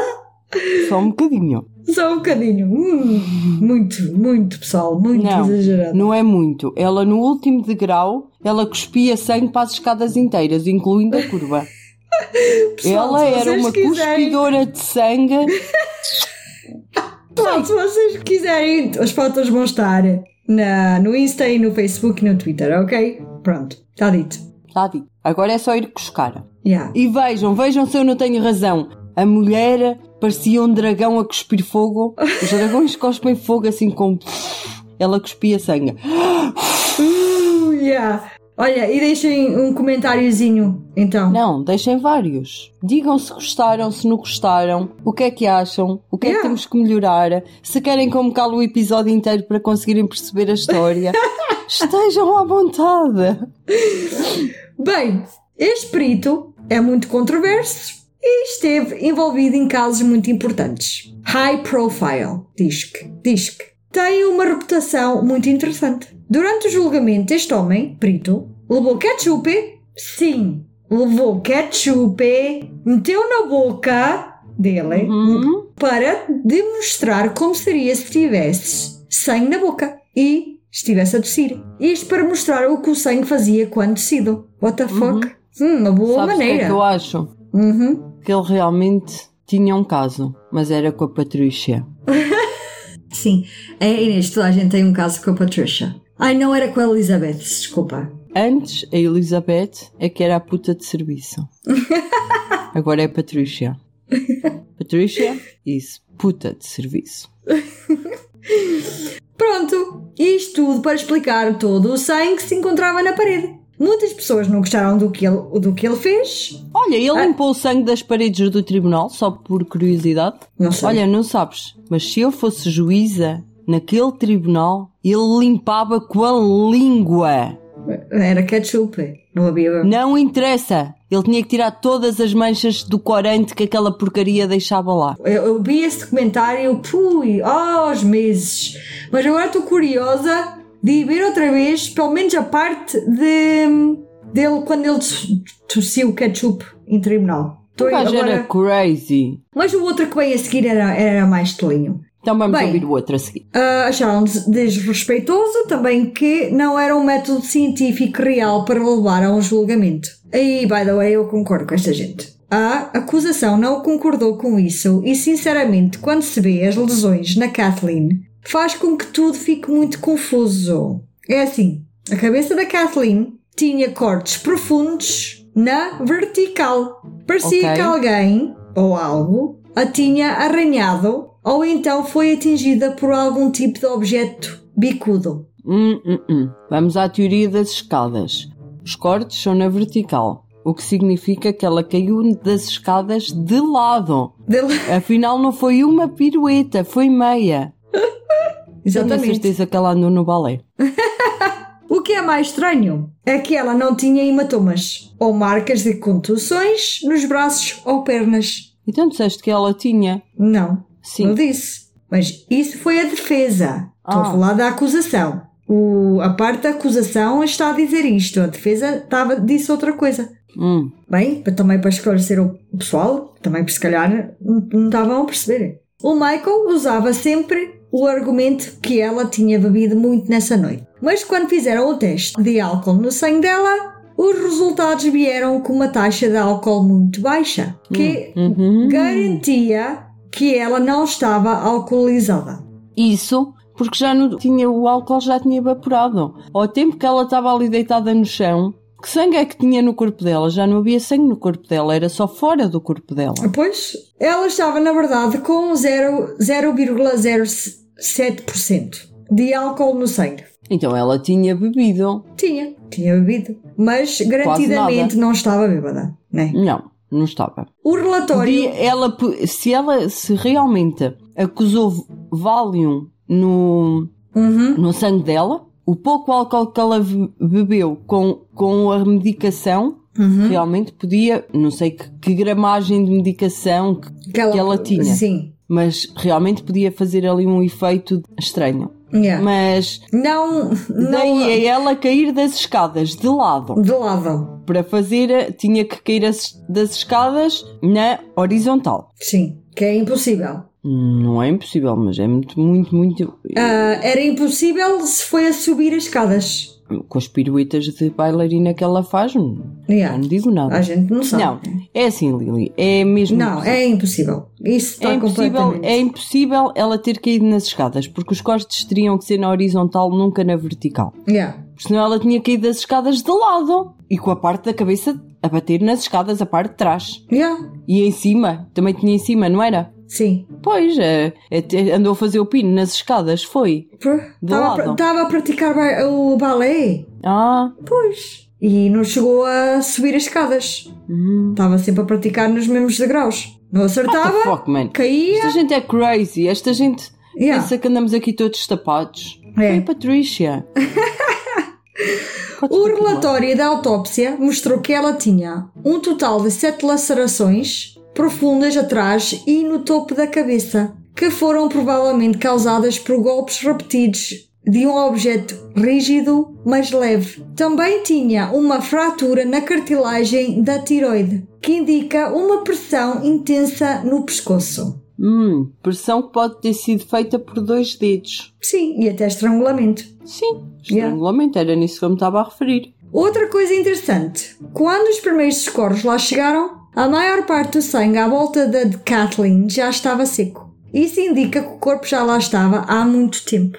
Mas claro, Michael disse que ele estava lá fora a fumar o seu cachimbozinho. Estranho, porque quanto tempo é que uma pessoa demora a fumar? Que eu saiba, não é preciso 90 minutos, mas pronto. Depende. Olha, eu se estiver sozinha fui muito mais rápido que se estiver acompanhada. Está Ele bem. estava sozinho. Pois, ok. Naquela altura os telemóveis não eram assim tão avançados. Não, não eram ainda. Não, em 2001 já eram mais ou menos. Não, mas não, eram, não, não eram. Nem tinha máquina de. ainda de tirar fotografias, não tinha câmera. Por isso também ainda não dava para ir à internet. Uh, penso que não. Penso que a gente em 2001 ainda não tínhamos internet no telemóvel. Ou, ou opção para ir à internet, vá. Por isso Mas também não. não estava distraído no Facebook. Não. Outra coisa foi que os neurónios no cérebro da Kathleen mostraram que ela estava viva, mas inconsciente, pelo menos durante 90 minutos. Uau! Yeah, temos a falar de 90 minutos. Ou até duas horas antes de ela realmente morrer. Então significa que ela teve bastante tempo lá deitada Uhum. até. morrer. Portanto, ela esteve muito tempo assim. Essa informação entra em conflito com aquilo que o Michael disse inicialmente. Ele disse que tinha estado lá fora por apenas 40 minutos, depois dela ir para dentro de casa. Uma médica examinadora, Deborah Radish, na verdade, considerou a morte dela um homicídio. Isto foi algo enorme para o caso contra o Michael. Isto não estava nada famoso para ele. Os ferimentos não era de uma queda a subir as escadas. Os ferimentos da cabeça dela eram mesmo estranhos. A acusação apresentou a ideia de um blowpoke, Não sei o que é isso. um objeto usado para mexer com o carvão ou com a lenha numa lareira. Ah, já sei. Eles tinham. Sim. Eles tinham um estava em casa? Ah, não. Desapareceu! Sim. Foi a Patrícia.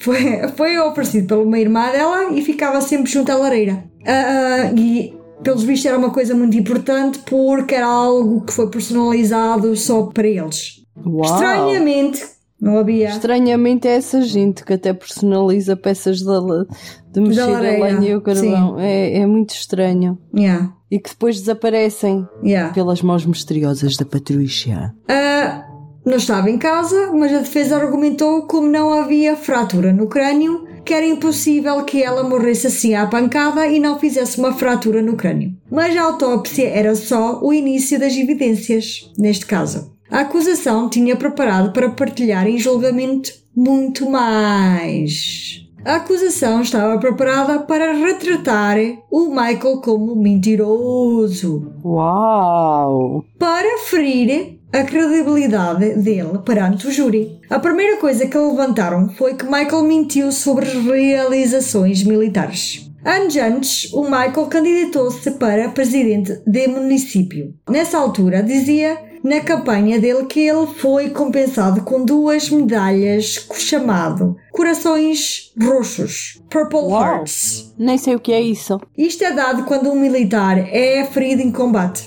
Uma Olha, medalha. nem ele, nem eu. Eu morri, mas não foi em combate. Foi da ABC. Pois. O George. A medalha George. foi dada quando ele levou com os estilhaços de uma explosão de uma mina terrestre no Vietnã. Mas ele ganhou essa medalha aos corações Sim. de roxos. Ele tinha uma história enorme à volta disso, mas afinal ele inventou-a e mentiu. Pois, de acordo com os registros militares, ele foi premiado com uma estrela de prata, uma medalha de bronze por bravura, nada de medalhas de coração roxas, Purple Hearts. Aí ele não tinha. Não, ele mentiu. E descobriram. O ferimento que ele refere não foram feitos em combate, mas por um acidente de carro. Isto para a acusação era uma prova em como o Michael era capaz de mentir sobre um assunto tão grande. O Michael até admitiu que ele mentia às vezes só para facilitar as coisas. O próximo passo para a acusação era mostrar que ele mentiu na noite da morte de Kathleen, que é lógico, né? As provas foram que os copos do vinho que o Michael disse estavam a usar nessa noite ao pé da piscina nunca foram sequer tocados pela Kathleen. Não havia impressões digitais da Kathleen em nenhum dos copos de vinho. Também trouxeram um perito dos deles para analisar os padrões de sangue para contradizer o Harvey Lee, o Ketchup Man. O Ketchup Man I like. Mas este homem, a sério, não há palavras, Inês. Ketchup Man I, I like. Não, o, o outro que eles trouxeram, ok? Era pior que o Ketchup Man. Yeah. Eu acho que a acusação fez um péssimo trabalho quando contrataram este homem. Vocês vão ver porquê. O nome deste homem cómico é Dwayne Deaver. Ele trabalha como perito em análise de padrões de sangue para o estado de North Carolina e ele disse que as marcas na parede à volta do corpo foi por movimentos repetidos, uns atrás dos outros, até que a Kathleen morresse. Movimentos repetitivos como? Uns atrás dos outros. Mas é fazer o quê? Ah, tipo, repetidos. Ah, ok. Diz- Alguém a bater-lhe com um objeto Sim. repetitivamente Yeah. até ela morrer. Sim. Ok. Disse que não foi por ela tossir o sangue, como o outro perito disse. Até aí eu concordo. Eu também. Claro que eles também têm que dar a versão deles dos motivos que, que o Michael teve para matar a mulher. Tinham que provar o porquê do Michael querer matar a mulher da vida dele e o porquê de, de querer des- desfazer-se da vida maravilhosa que tinha com ela. Como é que se vai de alma gêmea para assassinato a sangue frio? Bem, vocês vão ficar blown away. Aqui vai a bomba. Estás Bora preparada? lá. Ok. Sim. Não vais morrer de ataque cardíaco, pois não? Granada! Granada! Não vais morrer de ataque cardíaco, pois não? É pá, espero bem que não. Pronto, já morreste uma vez de ataque cardíaco, por isso Já calma chega. aí. A Sim, fini. Credo, bate na madeira. A acusação tinha evidências que o Michael era bissexual Uau! e estava a ter um caso com outro homem. Oh my god! Os investigadores tinham descoberto no computador dele mais do que 2 mil fotos de homens. Nus! Já. Também encontraram uma conversa entre ele e um rapaz de 26 anos, Brent, Brent Wolgamott. E as fotos eram dele? Não, era só do- de outros homens. E, e os homens eram bons? Eu lá sei, eu não vi as fotos. Oh, também não sabes fazer o trabalho em condições. Trazes-me fotos do gajo todo, todo velho, todo feio. Um- uns gajos bons. Ele, este homem, Brent, era um male escort.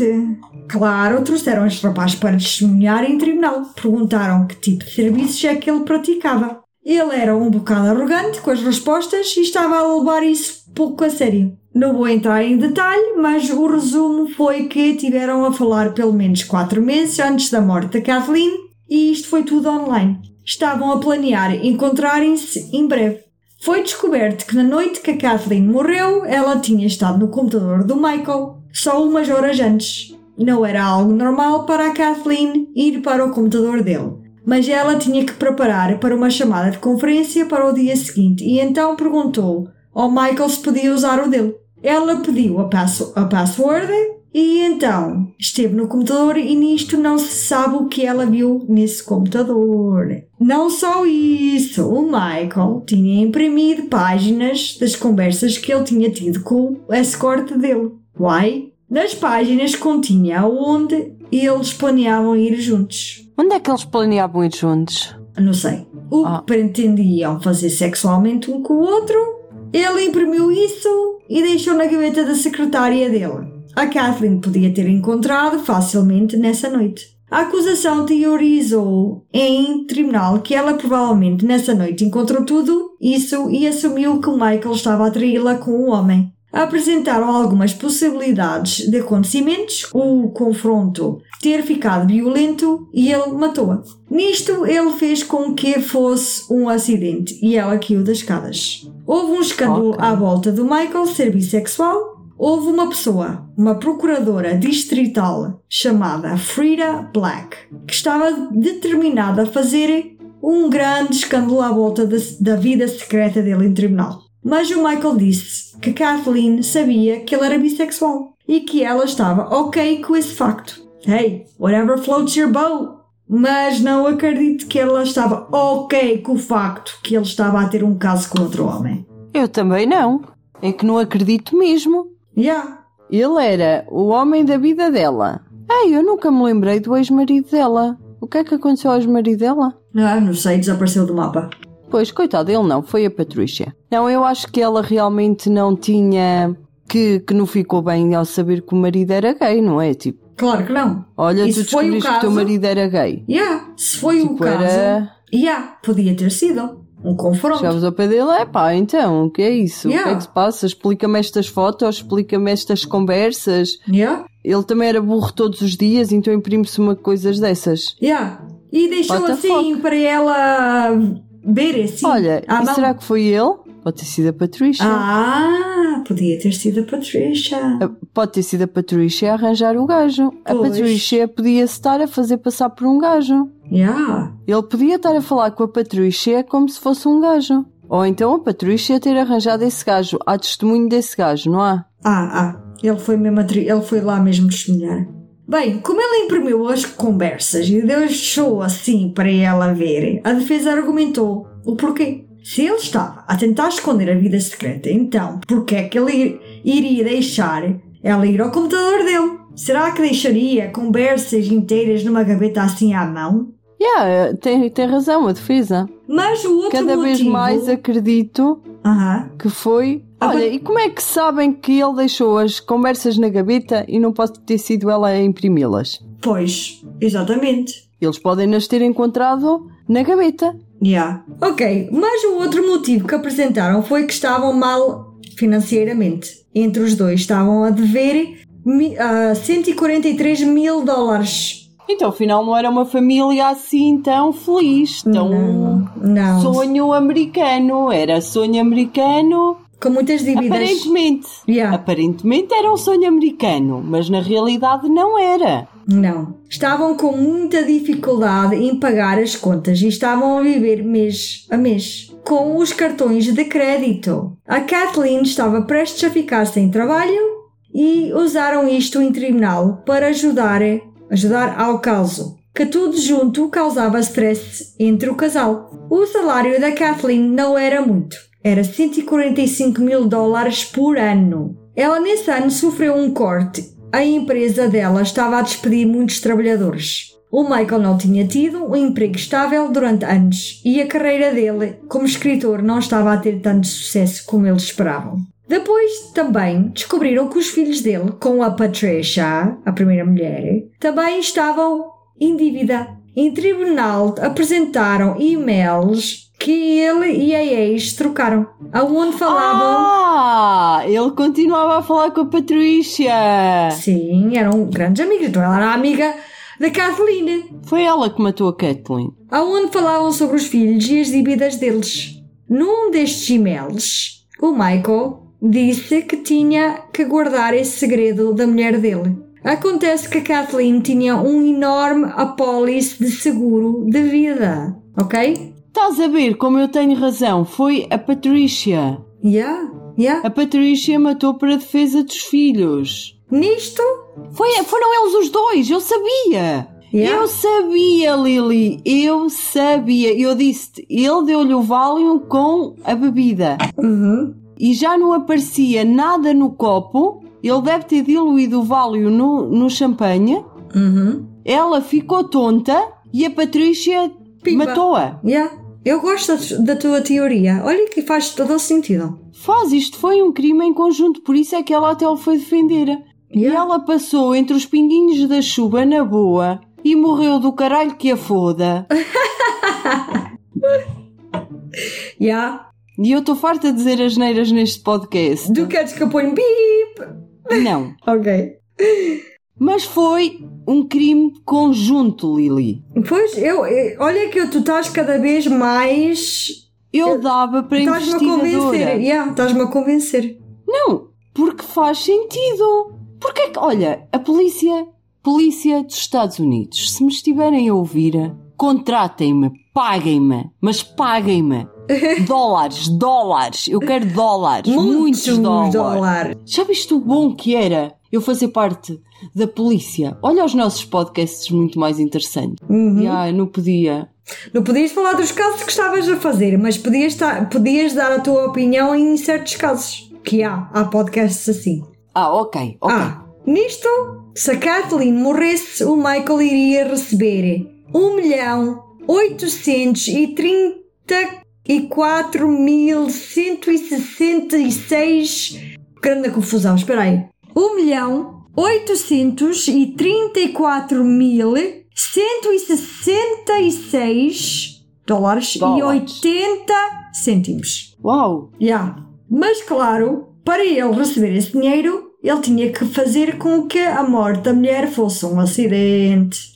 A acusação discutiu que ele teve essa ideia antes, antes, quando ele viveu na Alemanha com a primeira mulher. Tan tan tan! Então eles já tiveram essa ideia na Alemanha? Provavelmente ele já teve. Ideia de matar a Kathleen, que nem conhecia. Espera, aqui é que as coisas ficam ainda mais crazy. ok? Agora baralhaste aqui o meu Yeah. cérebro. Ok. Eu ia dizer pequeno, mas ele é muito grande. Lembram-se que eu no início disse que ele viveu na Alemanha com a primeira Uhum. mulher e que tiveram uma amiga chamada Elizabeth, tu estás farta de falar nela, Radcliffe, que morreu. Que é ex-mulher de mim. Sim, George. George. George. E ela morreu em 1985, ok? O meu antepassado, George. Depois o Michael adotou as filhas desse casal. As tuas filhas. Então, mas o que é que a ideia que eles tiveram a ideia na Alemanha é igual à ideia de agora? Pronto, calma. Depois disso mudaram para os Estados Unidos. Bem, esta Elizabeth, mãe das filhas adotivas, tinha uma irmã, Margaret Blair. Quando ela ouviu como a segunda mulher do Michael morreu, Ok. ela teve que ligar às autoridades. Acontece que havia muitas semelhanças entre as duas mulheres, Que duas mulheres. a Elizabeth Kathleen? e a Kathleen. Então, e onde é que está a doença degenerativa lá dos coágulos de sangue? Já vou-te contar. Vamos entrar só um pouco como Os esta coágulos mulher. de sangue, os coágulos de sangue imitaram as cuspidelas da, da ver. Kathleen Não, e furaram-lhe a cabeça. É muito parecido, Inês, vais ver. Ah, ok. Vamos ah, entrar só um pouco ah, como esta mulher Elizabeth morreu nessa noite.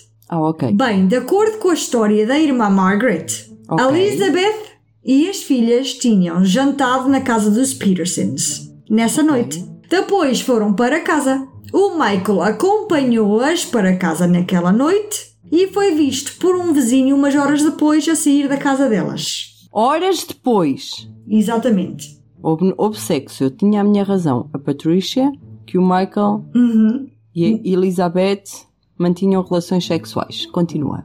Na manhã seguinte encontraram a Elizabeth morta, Onde? Numas escadas? no fundo das escadas dela. Estás a Sim. gozar? Ouvistes bem? Tu estás a gozar? Não. Ela E tinha a caído, Elizabeth também caiu das escadas. caído das escadas, já. E havia uma poça de sangue.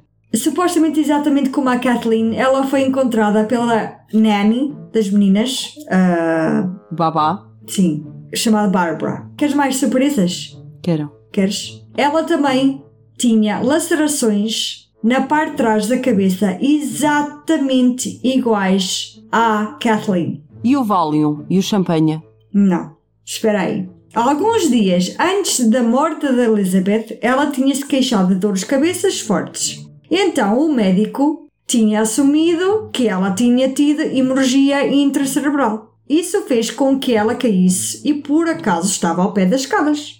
Ok? Isto foi tudo investigado pela polícia alemã. Nessa altura ninguém pensou que isso fosse um homicídio. E os cortes também eram na vertical? Exatamente, eram. Epá, como é que estas polícias são tão burras, man? As pessoas andam aí a cair das escadas na, na horizontal.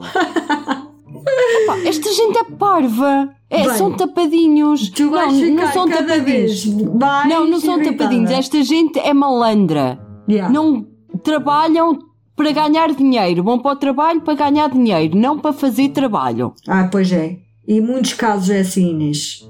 Muito mal Isto é uma estupidez. Yeah. Olha, eu aqui vou revoltada. Yeah, porque é, é para revoltar. é- E este caso todo é para revoltar. É. E é por isso que eu escolhi. Yeah. What the fuck, man? Esta gente é parva. Yeah. Assumiram uma causa de morte natural e acidental. Nos relatórios na altura não mencionava a existência de sangue, mas a A Nanny, Margaret. exatamente, Ai, a Nanny. Ah, que encontrou o corpo disse que havia sangue e não era tão pouco quanto isso. Disse que estava em todo o lado. Nisto, a acusação reuniu testemunhas, como a Nanny, e até a mulher que limpou a casa depois da morte. Ela Ok. disse em tribunal que demorou horas a limpar o sangue todo. Não é por nada. Mas tu, ainda há bocado, vistes uma foto da Patricia. Estou a misturar Da. Elizabeth e da Patricia são exatamente iguais. Da Kathleen. E a Kathleen, sim. Sim, a Kathleen e a Elizabeth são parecidas. Muito parecidas, não é? Mesmo, parecidas. mesmo. É, parece quase fotocópia uma da outra. Exatamente, não é por acaso, não é? É o é de estranho. Não tem, não tem ligação nenhuma. Não tem. Mas. Não tem, não tem ligação de sangue. Sim. ou conhecida de sangue dele Uhum. pela Elizabeth, porque eu acredito-me que ele se apaixonou pela Elizabeth. Yeah. E ele foi arranjar uma pessoa idêntica À Elizabeth. à Elizabeth. Porque os romances que ele escreveu foi para a Elizabeth. É capaz. Estás quase convencida, não é? Com as Então- minhas teorias. Mas pronto, mesmo assim. Então, E depois ele encontrou. ah, eu já tinha te dito esta teoria lá atrás. sim. Depois ele encontrou. Ele viu uma assombração da Elizabeth na escola. Quando as filhas Hum.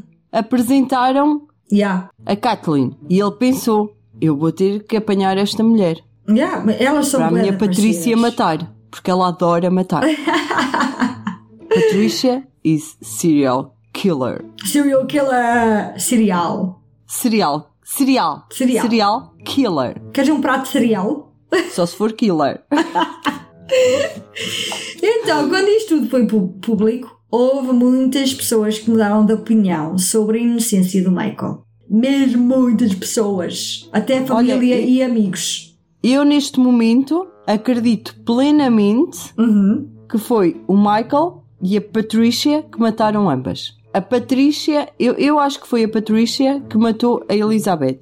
Ok. Eu não acredito que tenha sido o Michael. A E ela usou a mesma tá- tática para matar. Não, não, não, ela matou a segunda também, Ah, ok. com a ajuda dele. Ok. Porque a verdade é que a Kathleen não era o amor da vida dele. Uhum. A Kathleen não era a Elizabeth. Eram parecidas, mas a maneira de ser era totalmente diferente. Não é que eu alguma vez tenha percebido alguma coisa da maneira de ser da Elizabeth, mas tenho a certeza que ela não era engenheira. Porque não era. Não. Eu, eu, eu não disse que elas trabalhavam juntas. Não. Eu, eles é que andavam juntos no tropo, na, na base. Elas viviam na base, yeah. Como é que ele tinha uma ligação a duas quedas de escadas e as duas terem morrido assim? Hum, Ele tinha ligação a duas mulheres Aham. parecidas Uhum. e a Patricia é que tinha ligação a escadas. Acreditem em mim. Yeah. Acreditem na teoria E da ainda por Inês. cima, não é, não é muito comum morrer de uma queda. Ainda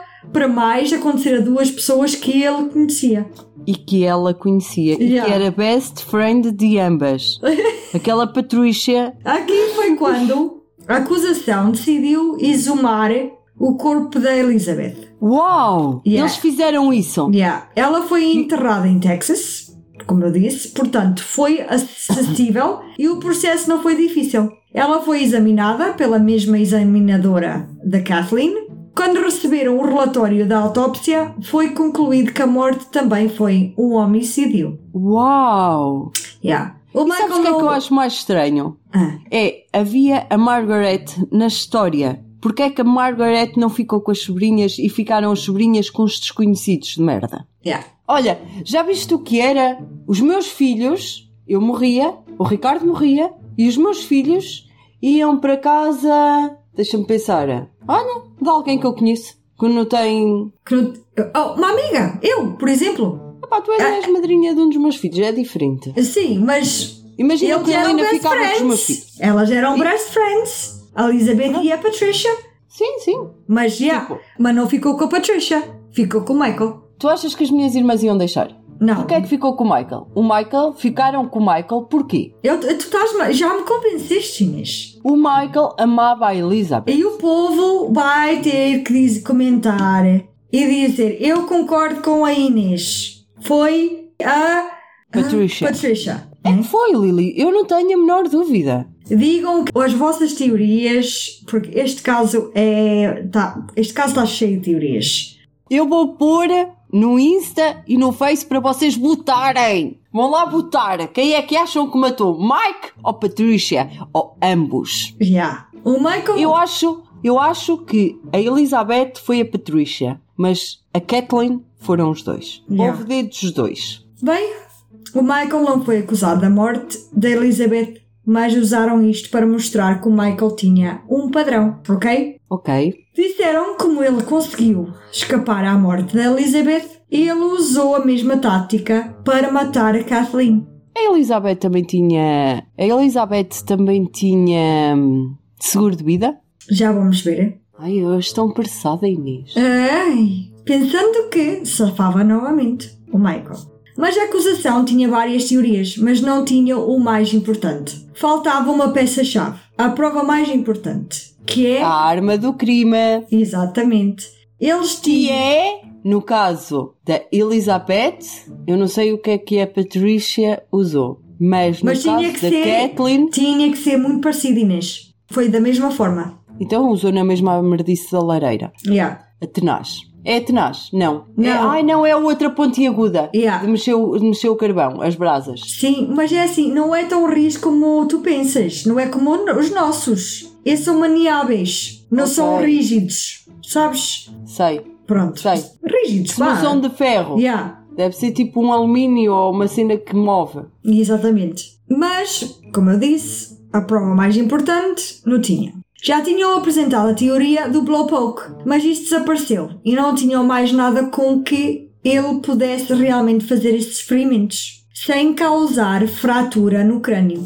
Mas um dia a defesa levou a defesa Aham, estou a perceber. levou o blowpoke a tribunal. Oh, no, no, no, no. Apareceu assim, puf! O filho do Michael encontrou o Blowpoke na garagem. Agora, isto é estranho, porque isto foi uma área que a polícia procurou várias vezes. Foi a Patrícia que foi lá pôr. A polícia não viu. What? Estranho. Quer dizer, é ah, impossível. Fizeram testes forenses. Olha, nessa, nessa polícia nada é impossível, Lili. Já, está bem? Desde um Dexter que não lhe chega nem às unhinhas dos pés, Uhum. até uma Patrícia que não é investigada, Uhum. esquece. Há muita coisa a falhar nessa polícia. Sim. Polícia USA, please, contactem-me. Péssimo trabalho. Fizeram testes forenses no objeto e o Blowpoke estava coberto de teias de aranha e parecia não ter sido usado há muito tempo. Portanto, foi Oh, concluído que isso não poderia ser usado em tribunal como a arma do crime. Eles levaram uma Carlota lá para casa. A teia da Carlota que tu tiravas todos os dias e todos os dias ela aparecia. Sim, What the fuck? Não é por. Ah, apareceu de quantos anos depois o Blowpop? Quantos sei. meses depois? não sei. Quando é que foi isso em tribunal? Ai, agora não vou para trás, mas não, foi, Três Foi- meses depois? foi muito tempo depois. Muito tempo Muito depois, é tempo natural. depois. Yeah. O Blowpop apareceu anos depois, que isto até é o Yeah. julgamento andar e não andar e não andar e não andar. É natural que aquilo já tivesse ti- inutilizado. Sim. Tinham guardado e a, casa da. Olha, guardaram na casa da Patricia, apanhou lá. Ela pó. limpou, desinfetou, Yeah. E, tirou os apanhou- vestígios todos de sangue. Yeah, e depois deixou lá na garagem e apanhou uma Carlota.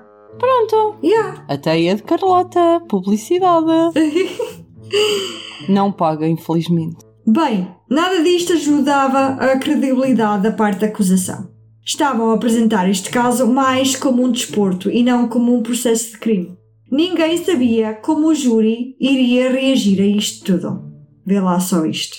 A sério. Durante o julgamento levaram o júri até à casa dos Petersons para terem uma ideia do local do crime e verem a distância entre a área da piscina e a escadaria. Foram três meses de debate. Foi um dos processos mais longos da história de North Carolina. Estás a ver como eu tenho razão? Yeah, Tinha bastante tempo a apanhar Carlotinhas. yeah, bastante. A conclusão foi que não poderiam usar o blowpoke como arma do crime. A morte, Porque? a morte da Elizabeth Radcliffe era irrelevante relativamente ao caso da Kathleen. The fuck? Quem é que disse isso? Yeah. Mas finalmente chegaram a uma conclusão em outubro, dia 10 de 2003. O Michael Peterson foi considerado culpado de assassinato em primeiro grau. Ele foi condenado à prisão perpétua sem a possibilidade de liberdade condicional. A liberdade condicional foi negada porque o júri determinou que foi um assassinato ah, premeditado. Premeditado. Yeah. O Michael ficou arrasado e as filhas ainda mais. Elas sempre estiveram do lado dele e acreditavam na inocência dele. Mesmo de ouvirem como a mãe delas tinha morrido. O Michael virou-se para elas em tribunal e sussurrou: Eu amo-vos e vou ficar bem. O Michael, durante este processo todo, como já referi, ficou sem apoio dos amigos e familiares. A filha da Kathleen estava do lado do Michael no início, a, a tal Caitlin. Ah, mas depois mudou de ideias, depois de ouvir como a amiga deles tinha morrido e quando viu o relatório da autópsia da mãe. Ela achou que não havia nenhuma possibilidade da mãe ter caído das escadas e que isso teria causado essas lesões na cabeça. Muitas pessoas no início acharam que os ferimentos não eram assim tão graves, mas quando viram em tribunal os ferimentos reais que ela tinha, mudaram rapidamente de ideias. Também houve em tribunal um dos peritos que, que explicou que alguém tinha começado a limpar o sangue, mas desistiu a meio. É de que tal mancha que tu vês? Parece uma mancha? Aham. O Michael seria o único em casa para fazer isso. A irmã, da, a irmã da Kathleen também deixou de suportar a inocência dele. Quando ouviu em tribunal mais sobre o casamento deles e a bissexualidade dele, elas deixaram de falar com a família do Michael de vez. Tudo isto não deixou que o Michael parasse a afirmar que era inocente. Ele rapidamente começou o processo de recurso. Em 2006, o advogado nomeado pelo tribunal, argumentou que o Michael não teve direito a um julgamento justo. Ele apontou muitos erros feitos pelo juiz e questionou algumas perguntas feitas pela acusação, mas isto foi negado. O caso depois foi levado para o Tribunal Supremo de North Carolina em dois- 2007, mas também foi negado. Mas o Michael não iria desistir porque em 2008 ele contratou novos advogados para apresentar um novo julgamento principalmente a questionar o testemunho de Dwayne Deaver, o tal outro Dexter que não é Dexter, o tal perito de, de padrões de sangue, mas do lado da acusação. Este contrariou tudo o que o outro perito tinha dito sobre os padrões de sangue, mas isto foi também negado em 2009. Isto já dá-me tonturas, tanta merda. Mas foi recolhido desta vez pelo tribunal por questões à volta do Diver, o perito. Começou-se a questionar a falta de experiência que ele tinha e os métodos que ele usou em tribunal. O procurador-geral abriu uma investigação no Diver em 2010. Descobriu-se que o Diver e os outros agentes do SBI, Special Background Investigation, ajudaram o lado da acusação repetidamente em convicções Uau. falsificaram ou suprimiram evidências em mais de 34 casos num período de 16 anos. Então este homem foi despedido em 2011. O antigo advogado do Michael meteu-se outra vez no Obrigado. caso e começou a ajudar o Michael novamente. Isto para ele que tivesse um julgamento novo e justo. Ele acreditou tanto na inocência do Michael que começou a trabalhar pro bono, de graça. Isto é assim, o Diver, o tal perito Uhum. de análise de sangue, até é cómico da maneira que ele analisou os padrões de sangue. Como é que ele fez a avaliação dele de- do sangue. É ok? horrível. É horrível. É ele a calcar numa esponja, a saltar numa esponja para atingir o que ele queria. E fizeram repetidamente. Não foi só uma vez. Repetidamente saltavam em cima de uma esponja até acertarem com o sangue dentro dos calções. Porque apareceu sangue dentro dos calções do Michael. Uma pintinha por dentro dos calções. E eles, então, fizeram com que, ao saltar em cima de uma esponja, espinchasse Ok. para dentro do calção. Ok. Para dizer que foi o Michael acertar nela com o blowpoke que o sangue entrou para dentro do calção. Como é que conseguiam provar alguma coisa a saltar em cima de uma esponja? Esta gente é, é crazy. É, é completamente. Tu vês o vídeo do man a fazer isso e tu pensas assim: desde quando é que isso. Se compara a um. A Um blowpoke? numa- Oh, bat- qualquer merda, Inês. Tipo, Não, não tem nada a ver.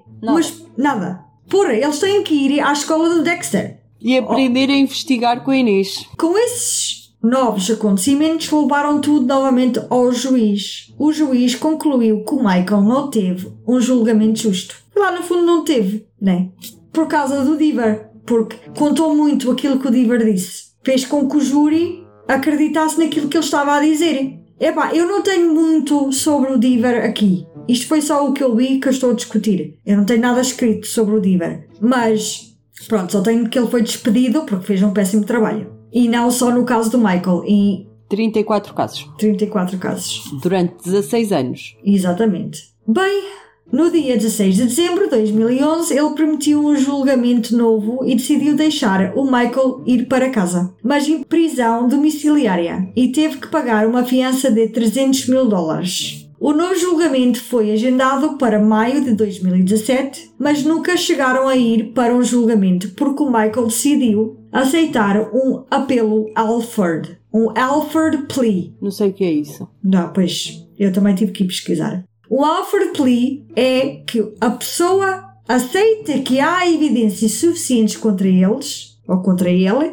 para condenar, mas também está a manter a sua inocência. É estranho. Ok. Porque estás a dizer que és culpado, mas Não, só porque. eu estou a dizer que há evidências, mas que eu sei que não sou culpado. Exato, mas estás a dizer que és culpado. Não, mas não só estás. porque há Tu estás a evidências dizer- suficientes contra ti. Mas ainda Não, tu és estás a inocente. dizer, tu estás a dizer que és inocente, apesar de haver montes de evidências que te tornam culpado. Já, já, está bem. Mas tens que dizer que és culpado em tribunal, mesmo não sendo. É isso que eu estava a querer dizer. Ele teve que dizer que era culpado. Aí ele teve que assumir a Sim, culpa. sim. Mas só porque tinha evidências contra ele. É boeda estranho. Já ouvi montes de gente tentar explicar o Alfred Plea eles também não conseguem explicar nada de jeito. Ok. E isto foi o melhor que eu Então, consegui e o que, é que isso, o que é que isso faz? Faz com que Em fevereiro de 2017, ele declarou-se culpado de homicídio culposo, uma sentença de 86 meses na prisão. Mas como o Michael já tinha servido 89 meses na prisão, mais ou menos 7 anos, então ele foi libertado com tempo servido na totalidade. What the fuck? Yeah. Isto foi muito controverso, como devem imaginar.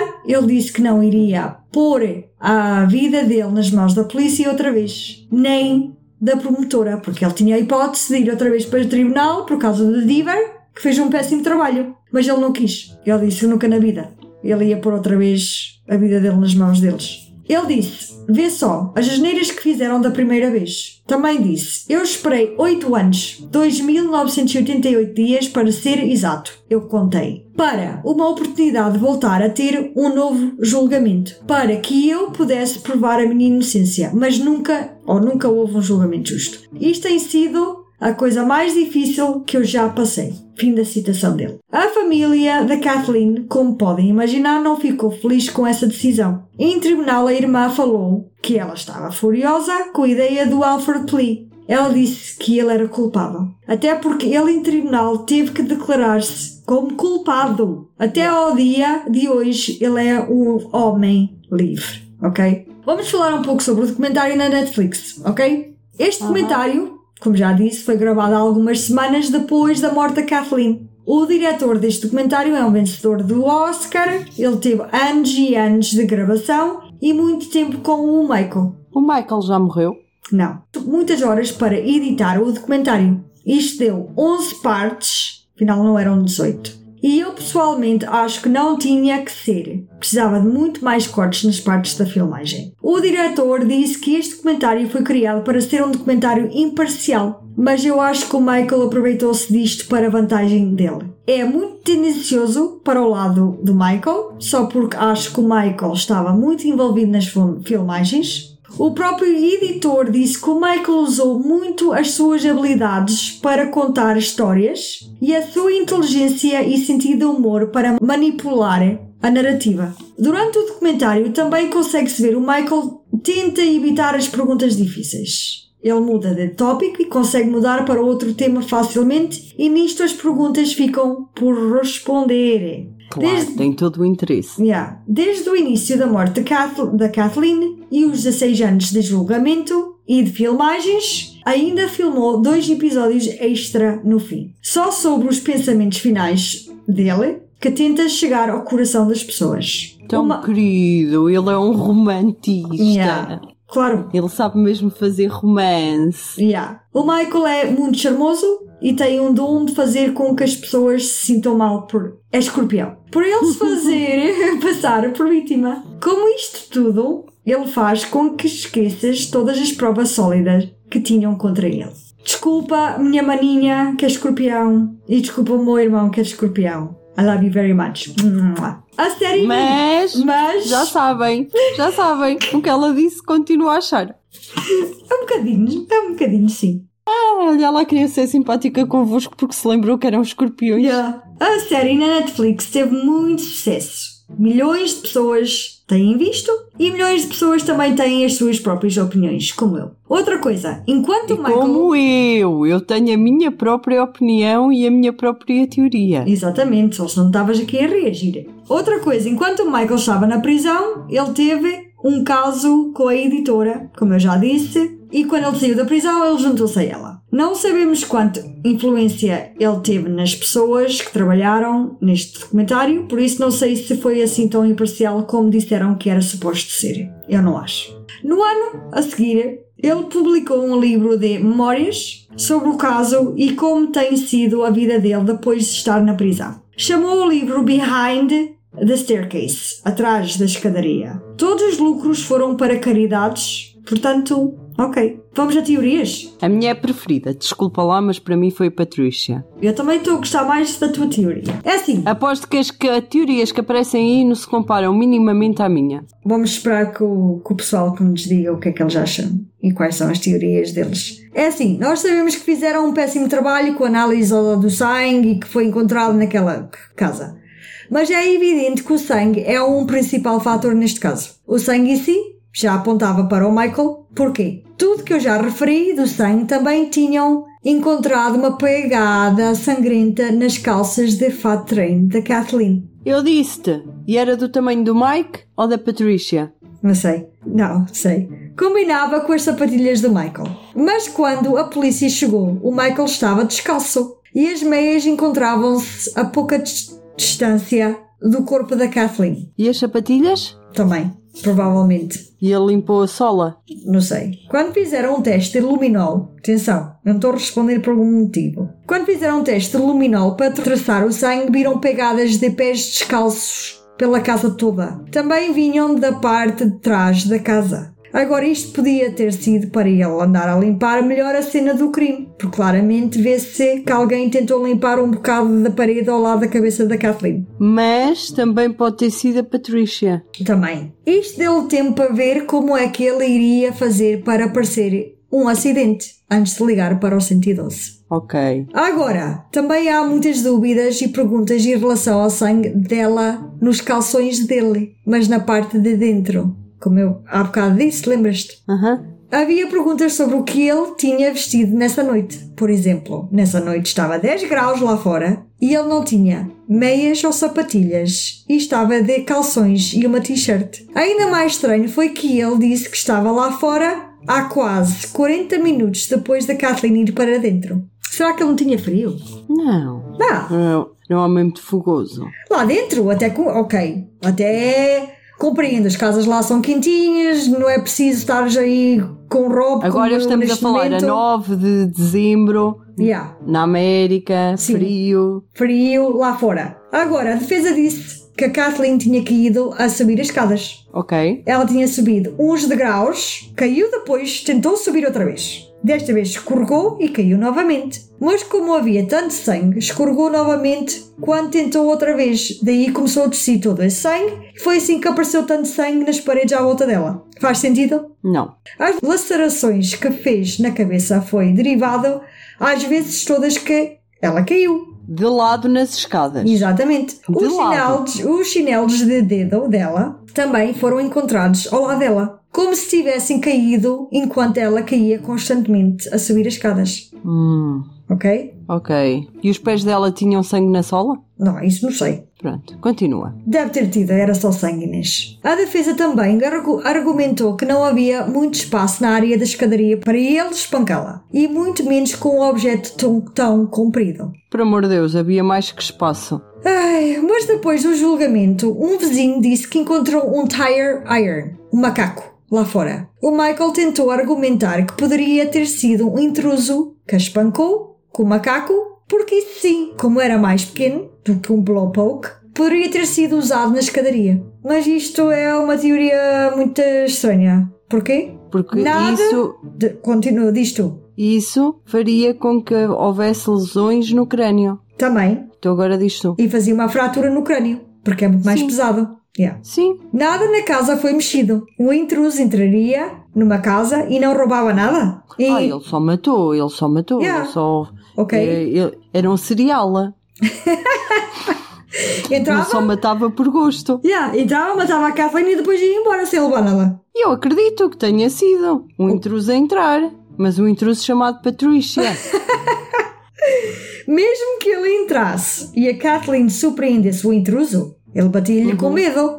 Mas se ele tivesse tempo e reação, não achas que ele ao menos levava o que estava à procura? Esquece, essa teoria não bate certo. O blowpoke, como já referi milhares de vezes, já é um ponto muito discutido ao longo deste julgamento. A defesa argumenta que não podia ter sido o blowpoke porque foi encontrado na garagem e coberto de teias de aranha. Quando o encontraram, nunca o deram à polícia para fazer o processo de colocar como evidência e apresentar em julgamento. Em vez disso, apareceram um dia e puf, apresentaram em pleno julgamento. Então não há provas que isso não foi mesmo a arma do crime. Agora, claro, podiam ter usado e posto lá. E a polícia não viu. Tantos meses passaram que ficou lá a apanhar pó e teias de aranha. É verdade. Eu- Quem sabe? é, Quem sabe? Mas será que a polícia não via que estava lá um blowpoke? Estavam à procura dessa merda? Claro que via, Lili. O Blowpop nunca lá esteve. Ele apareceu lá depois, de limpo, porque a Patrícia levou. Porque a Patrícia nem sequer nunca foi suspeita. A sério? Foi É, ela, Lili. Ela teve mão neste crime e no outro. Pois. Será que nunca ninguém pensou não, nisso? Não, ninguém nunca pensou nisso. Nunca. Bem, next. Nesse documentário faz todo o sentido que não apareça. Não, e em tudo. Em todo tudo que eu já li, nunca referiu a Patricia. Nunca, nunca ninguém falou na Patricia. A sério? A sério. Isso é muito estranho. Olha, era logo de quem eu me lembrava. E tu viste? Eu ainda não sabia de três terços da história e acusei a Patrícia. Bem, mais uma teoria. Next. Muitas pessoas também questionavam o facto que o Michael não ouviu a Kathleen a gritar. Ela de certeza fez algum tipo de barulho, né? Claro, Quer dizer, caiu, rep- caiu repetidamente, por amor da santa, A supostamente. casa tinha isolamento acústico. Tinha. Ah, não, eu não sei. Isso, não, não, mas espera aí. Não tinha. Porque a Ah, casa ok. foi construída há muitos anos atrás, de certeza que não havia. Então isto é assim. A defesa recriou a cena do crime. E não, o Michael de onde supostamente estava não conseguia ouvir gritos. Nem nada desse género. A casa, lembrem-se, pessoal, é enorme. É uma mansão. As escadas eram umas escadas que encontrava-se ainda longe, porque eram escadas que eram utilizadas pelos empregados, como eu já disse, e então era afastado para não incomodar ninguém. Portanto, não. Onde ele estava não se ouvia os gritos da, da Kathleen. Portanto, era de outra ponta da casa. A piscina era numa ponta e aquelas escadas eram noutra. Ok. Ok. Next. A filha da Kathleen, numa entrevista, disse que quando era mais nova, assistiu várias vezes ao Michael a ter vibes com a mãe dela. Ele era explosivo e isto pode ajudar o argumento que Michael, se calhar, passou-se da marmita e atacou a, a Kathleen num ataque de raiva e quando veio a si, percebeu-se o que tinha feito. É. Ou Isto, ela isto foi premeditada. Sim, descobriu que ele tinha um amante e confrontou o Michael. E ele não soube lidar com a situação e perdeu o bom senso. Eu continuo com a minha teoria. Temos que ver que uma coisa é descobrir que ele tinha uma amante, outra é descobrir que ele andava a traí-la com um homem. Isso era se ela não sabia que ele era bissexual. Se sabia, Não. poderia Não. ser só magoado pela traição. Não, isto teve a ver com as dívidas e com o seguro de vida e foi um crime com a Patrícia para Yeah. salvar os, as dívidas dos filhos e os filhos poderem viver descansados. E já o primeiro caso teve a ver com, Com dinheiro. E com dinheiro. Não, não acredito que tenha sido só com dinheiro. O primeiro caso foi onde a Patrícia descobriu que o Mike atraía com a Elizabeth, que foi o grande amor da vida dele. Ok. Mais casos, mais teorias, para ver se aparece alguma melhor que a minha. Olha. Eu- a minha continua no, no, no topo. Ah, isto vale o que vale. Há montes de experts de linguagem corporal por aí, como no YouTube, e há um TV show nos Estados Unidos chamado Dr. Phil. Este... Olha, eu gosto desse. Gostas do Dr. Phil? Já vistes? Não, mas gostei do nome. Ah, este ele é muito popular, também dá aqui em Portugal o, o, o programa dele. Estes relatam que o Michael tem comportamentos corporais estranhos. Todos estes profissionais é, dizem que ele dá montes de red flags ao longo das entrevistas e na série do Netflix, que ele muitas vezes apanha-se quase a mentir, mas rapidamente tenta corrigir-se. Portanto, temos experts a dizer que ele é mentiroso, ok? E daí não tenho a menor dúvida. Yeah. E o outro facto é que o Michael, na chamada para o 112, nunca menciona a quantidade de sangue que lá estava. Mas a gente já falou sobre chamadas de 112. Porque não sabemos como é que nós reagiríamos numa situação destas. Isso é verdade. Yeah. Outra coisa suspe- suspeitosa é que o filho de Michael chegou primeiro que a ambulância. Era o primeiro a chegar à cena do crime. Ele nunca falou com a polícia e negou sempre dar entrevistas. Que não deixa de ser super estranho. Será que ele está mais envolvido ou está a encobrir alguma coisa do pai E da mãe? e da mãe? Ok? Foi esse, foi esse filho que entregou. Sim, e é este filho que tinha dívidas. E há a teoria mais engraçada e até muito mais divertida, que eu até penso que faz sentido no meio disto tudo, além do teu, da tua teoria, a teoria da coruja ou do mocho. Coitadinha da coruja.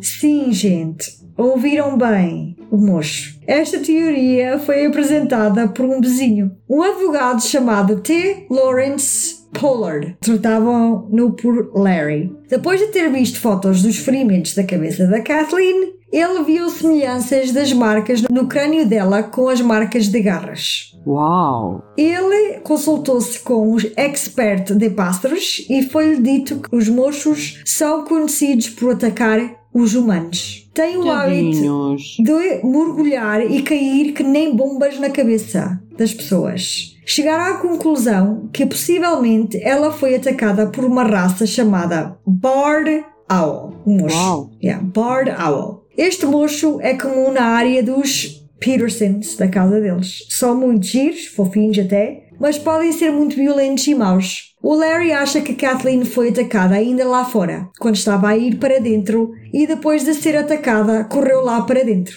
Agora, por que é que ela não ir pedir socorro ao Michael? Não sabemos. Mas para tentar livrar-se do mocho, ela correu lá para cima e daí escorregou e caiu. E não havia peninhas de mochos? E daí morreu com os ferimentos do mocho. De acordo com o relatório forense, a Kathleen tinha uma grande mecha do próprio cabelo dela, na mão esquerda. Foi arrancado ou puxado pela raiz, ok? Quando o cabelo foi analisado, melhor, viram penas microscópicas de mocho. Também, junto com isso, encontrou-se uma lasca pequena de madeira. Esta teoria dá que pensar. É estranho e difícil explicar como é que penas e madeira estavam nas mãos de Kathleen. Isto foi reexaminado em 2008 e encontraram mais duas penas e em 2008 o Larry realizou uma conferência de imprensa à frente do tribunal do condado de Durham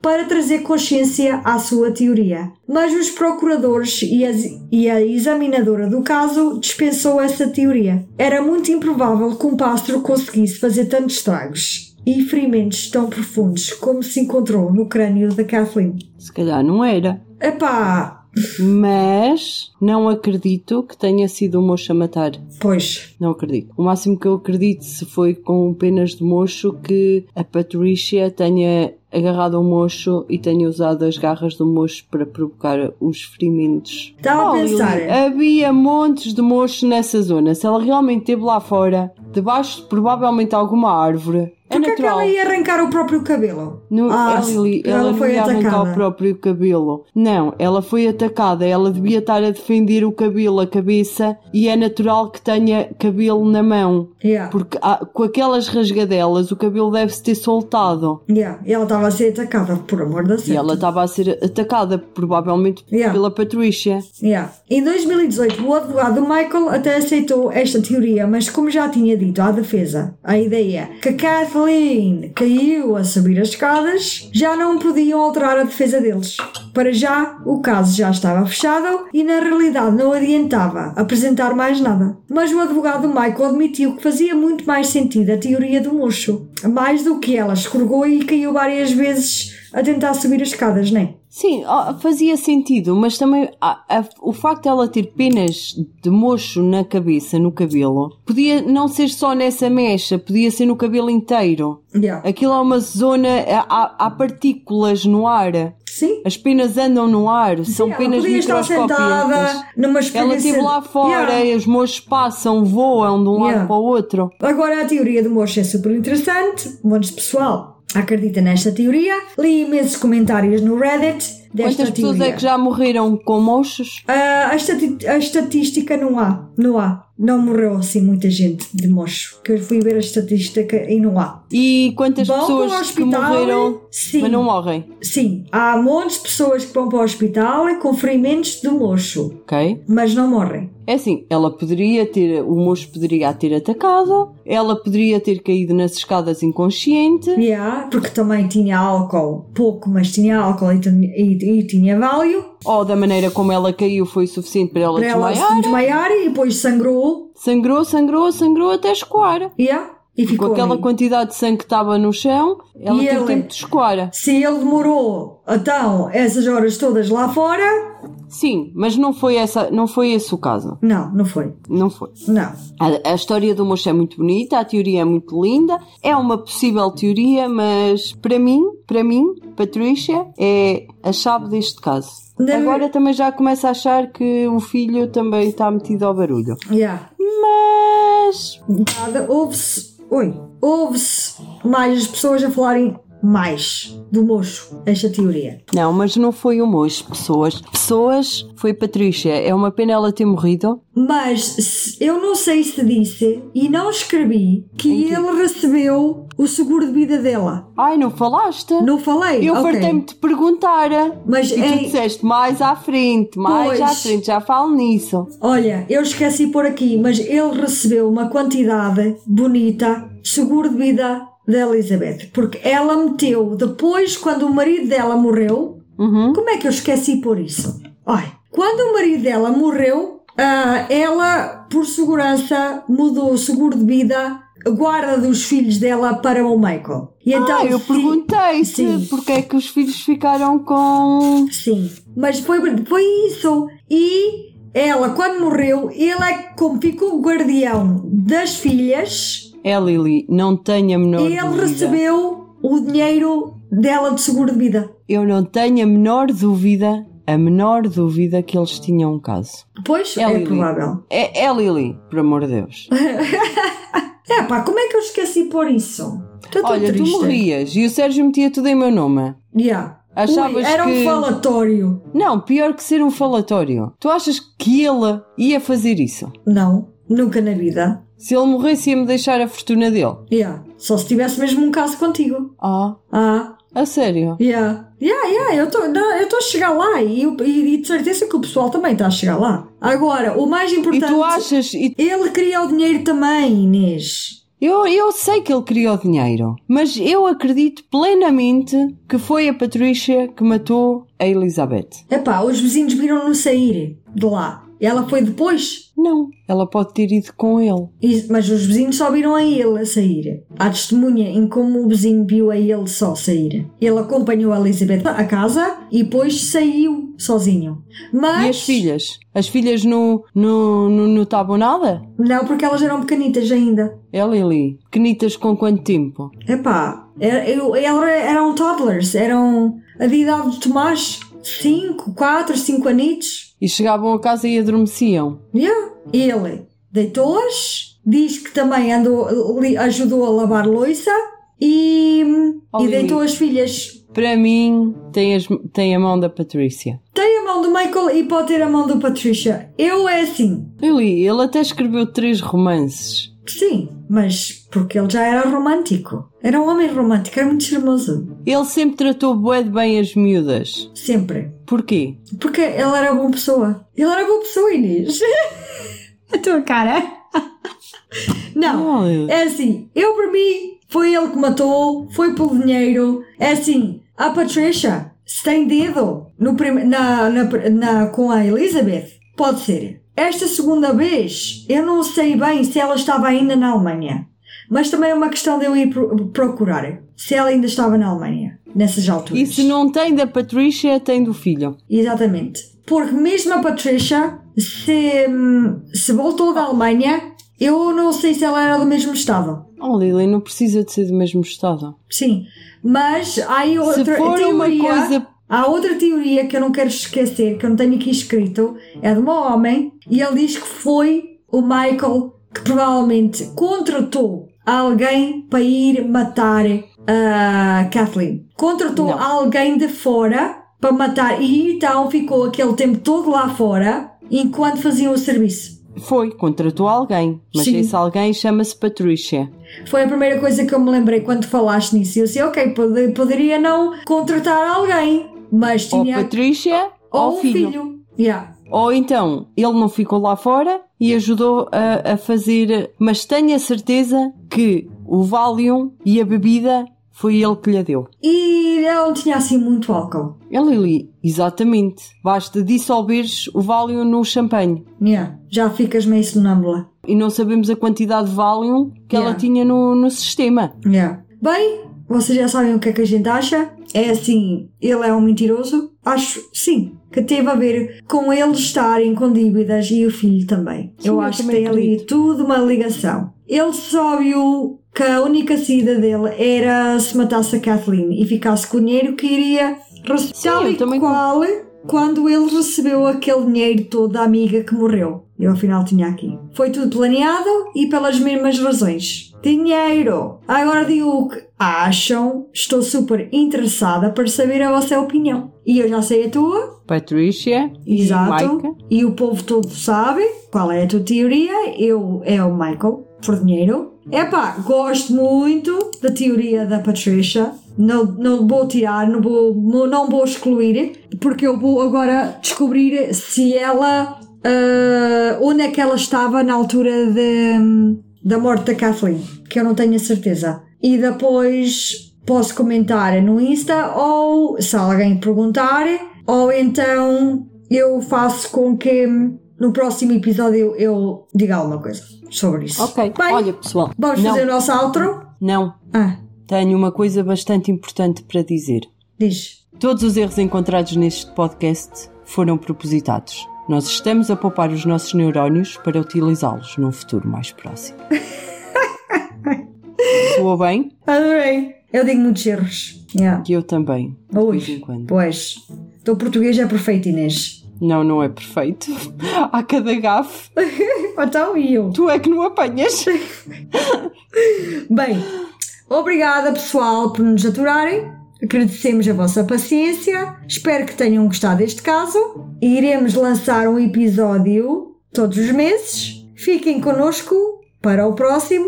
Se tiverem histórias para contar do paranormal ou casos que queiram que nós discutimos aqui, mandem para o nosso e-mail viagensobscuras.gmail.com e deixem um comentário pessoal nas nossas redes sociais sobre este episódio. Temos Twitter, Facebook e Instagram. Podem Escolham a... enviar mensagens. Exatamente. Escolham a vossa plataforma preferida, passem por lá para dar a vossa opinião e preferências de, de tópicos. Bem, viajantes, fiquem connosco até à próxima viagem pelo obscuro. Bye bye! Tchau, tchau. Adeus!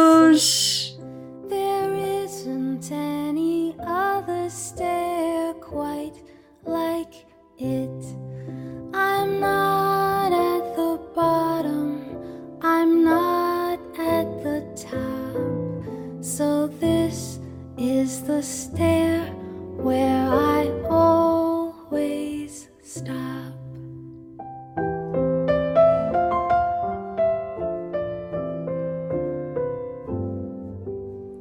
Halfway up the stairs isn't up and isn't down. It isn't in the nursery it isn't in the town, and all sorts of funny thoughts run round my head. It isn't really anywhere, it's somewhere else instead.